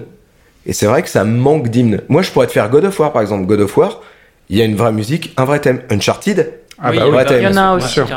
voilà. Les, les grands jeux qu'on aime, il y a une vraie musique. Après, les autres, elles sont dans le syndrome Marvel. Euh, alors pour là, pour le coup, je l'utilise péjorativement. C'est-à-dire que les Marvel, il y a aucune BO qu'un un thème qui te ressort. D'ailleurs, un mec euh, qui a fait une super vidéo sur YouTube où il explique Ah à oui. quel point euh, euh, c'est- devenu inepte la musique dans les Marvel. Elle sert score. complètement à autre chose que faire de la musique. Quoi. En fait, euh, il explique, enfin, je sais pas si on a vu la même vidéo, mais en tous les cas, je la trouve passionnante. C'est un type qui explique que les montages des Marvel sont faits sur des thèmes scores, des musiques euh, prises d'autres films.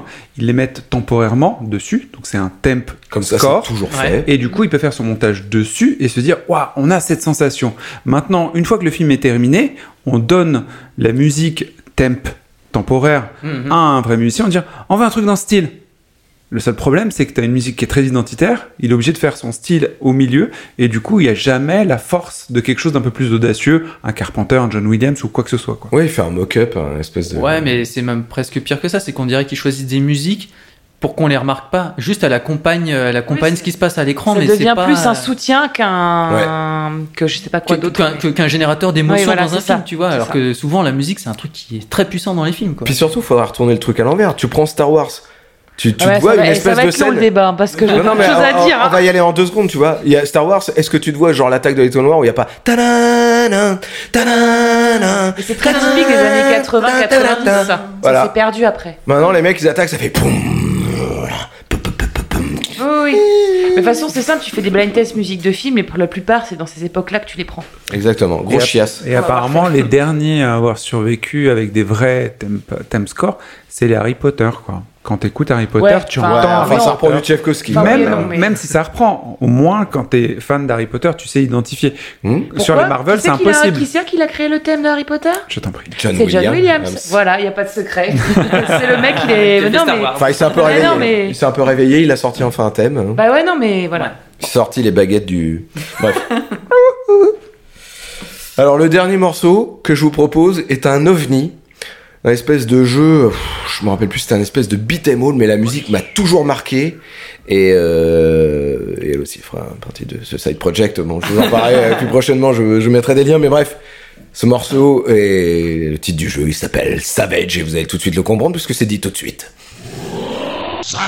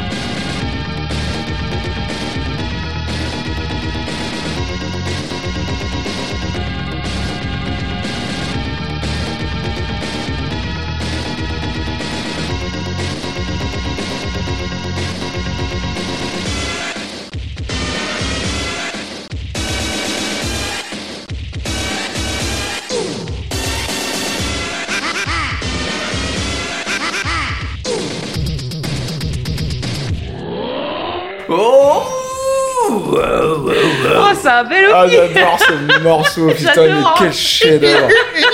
Ah, il est beau. Il est puissant, ce morceau. Savage! Ah, il est parfait.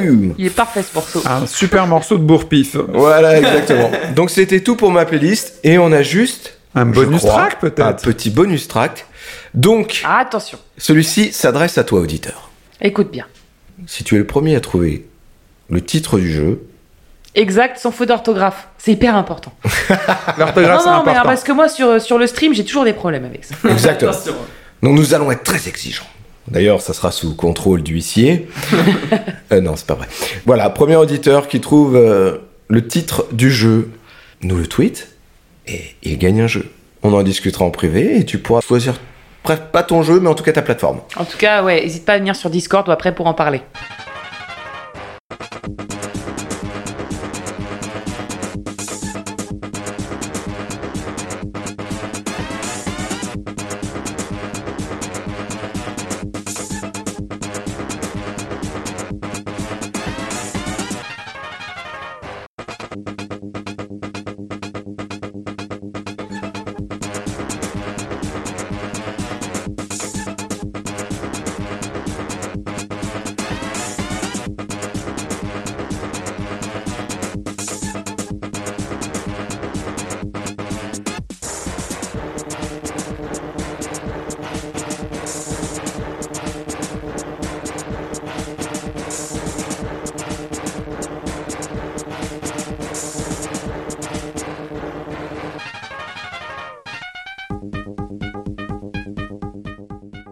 Bon, éditeur, nous t'attendons. Soit le premier à répondre, soit le bon premier courage, à hein, parce gagner. que moi, j'ai pas trouvé. hein. Et moi, j'ai pas trouvé, mais ça, c'est habituel par contre. Mais si, si t'es un habitué du podcast, tu as beaucoup d'indices. Après, il faut avoir, euh, faut avoir platiné le podcast. Hein. Et il y en a. Et il y en a, exactement. Bah écoutez, merci euh, tous pour ces Merci beaucoup. playlists. c'est très chouette. Putain, j'ai découvert trop de trucs là. On va s'échanger un petit peu de morceaux choses, là. ouais, que c'est sur le drive Il y là. en a d'autres encore. Bah du coup, je vais peut-être euh, me réécouter de temps en temps le podcast parce que bon, c'est cool, c'est des On bons morceaux. faire que des podcasts comme ça, non? Mais non, mais du coup, je pense qu'il va effectivement ce que disait euh, Ça s'appellerait J'aime jouer de la musique. pas mal. Je pense qu'on va forcément en faire un sur euh, bah, les années suivantes parce que là, Ah on bah a fait ouais, là. les musiques de vieux, Ah, on je faire les musiques euh, pour les gens qui existent encore. Oh. Après les années 2000, quoi. Ouais, je vais vous doser quand même. Ouais, ouais, ok. Ok, J'en ai déjà quelques-uns dans ma tête, déjà qui viennent de popper. Paris tenu. Allez, c'est parti. En tous les cas, ce moment en votre compagnie arrive à son terme. Merci de nous avoir écoutés. Merci. Vous retrouverez Merci. tous les éléments dont on a parlé sur notre... Non, non, non, toujours pas sur notre site. Il y a rien sur notre site. c'est pas grave. Vous pouvez toujours nous rejoindre sur la communauté euh, J'aime jouer Fiesta, notre Discord. On discute, on papote. Et euh, si t'as trouvé le titre du jeu, bah, n'hésite pas à venir. hein, on échange. Euh, Abonnez-vous à J'aime jouer sur la plateforme que vous utilisez parce que si vous l'utilisez pas, bah, vous nous entendez pas. hein, c'est logique. Laissez euh, votre avis si vous le voulez et suivez l'actualité de J'aime jouer sur Twitter et Instagram. On est vachement actifs là-dessus. N'hésitez pas à partager. Proactif, ouais. N'hésitez pas à partager ce podcast avec vos amis, votre grand-mère, le boucher ou même des gens qui n'écoutent pas du tout de podcast parce que ça fait toujours des vues et ça nous intéresse. c'est- C'est quoi, ça- c'est quoi un podcast Un podcast. hein. Un podcast Ah, mais c'est du catch-up radio Non. email Allez, et nous, bah, on vous retrouve dans deux semaines avec Oui. un grand, grand plaisir. Oui. Bye bye. Écoutez de la musique, euh, bordel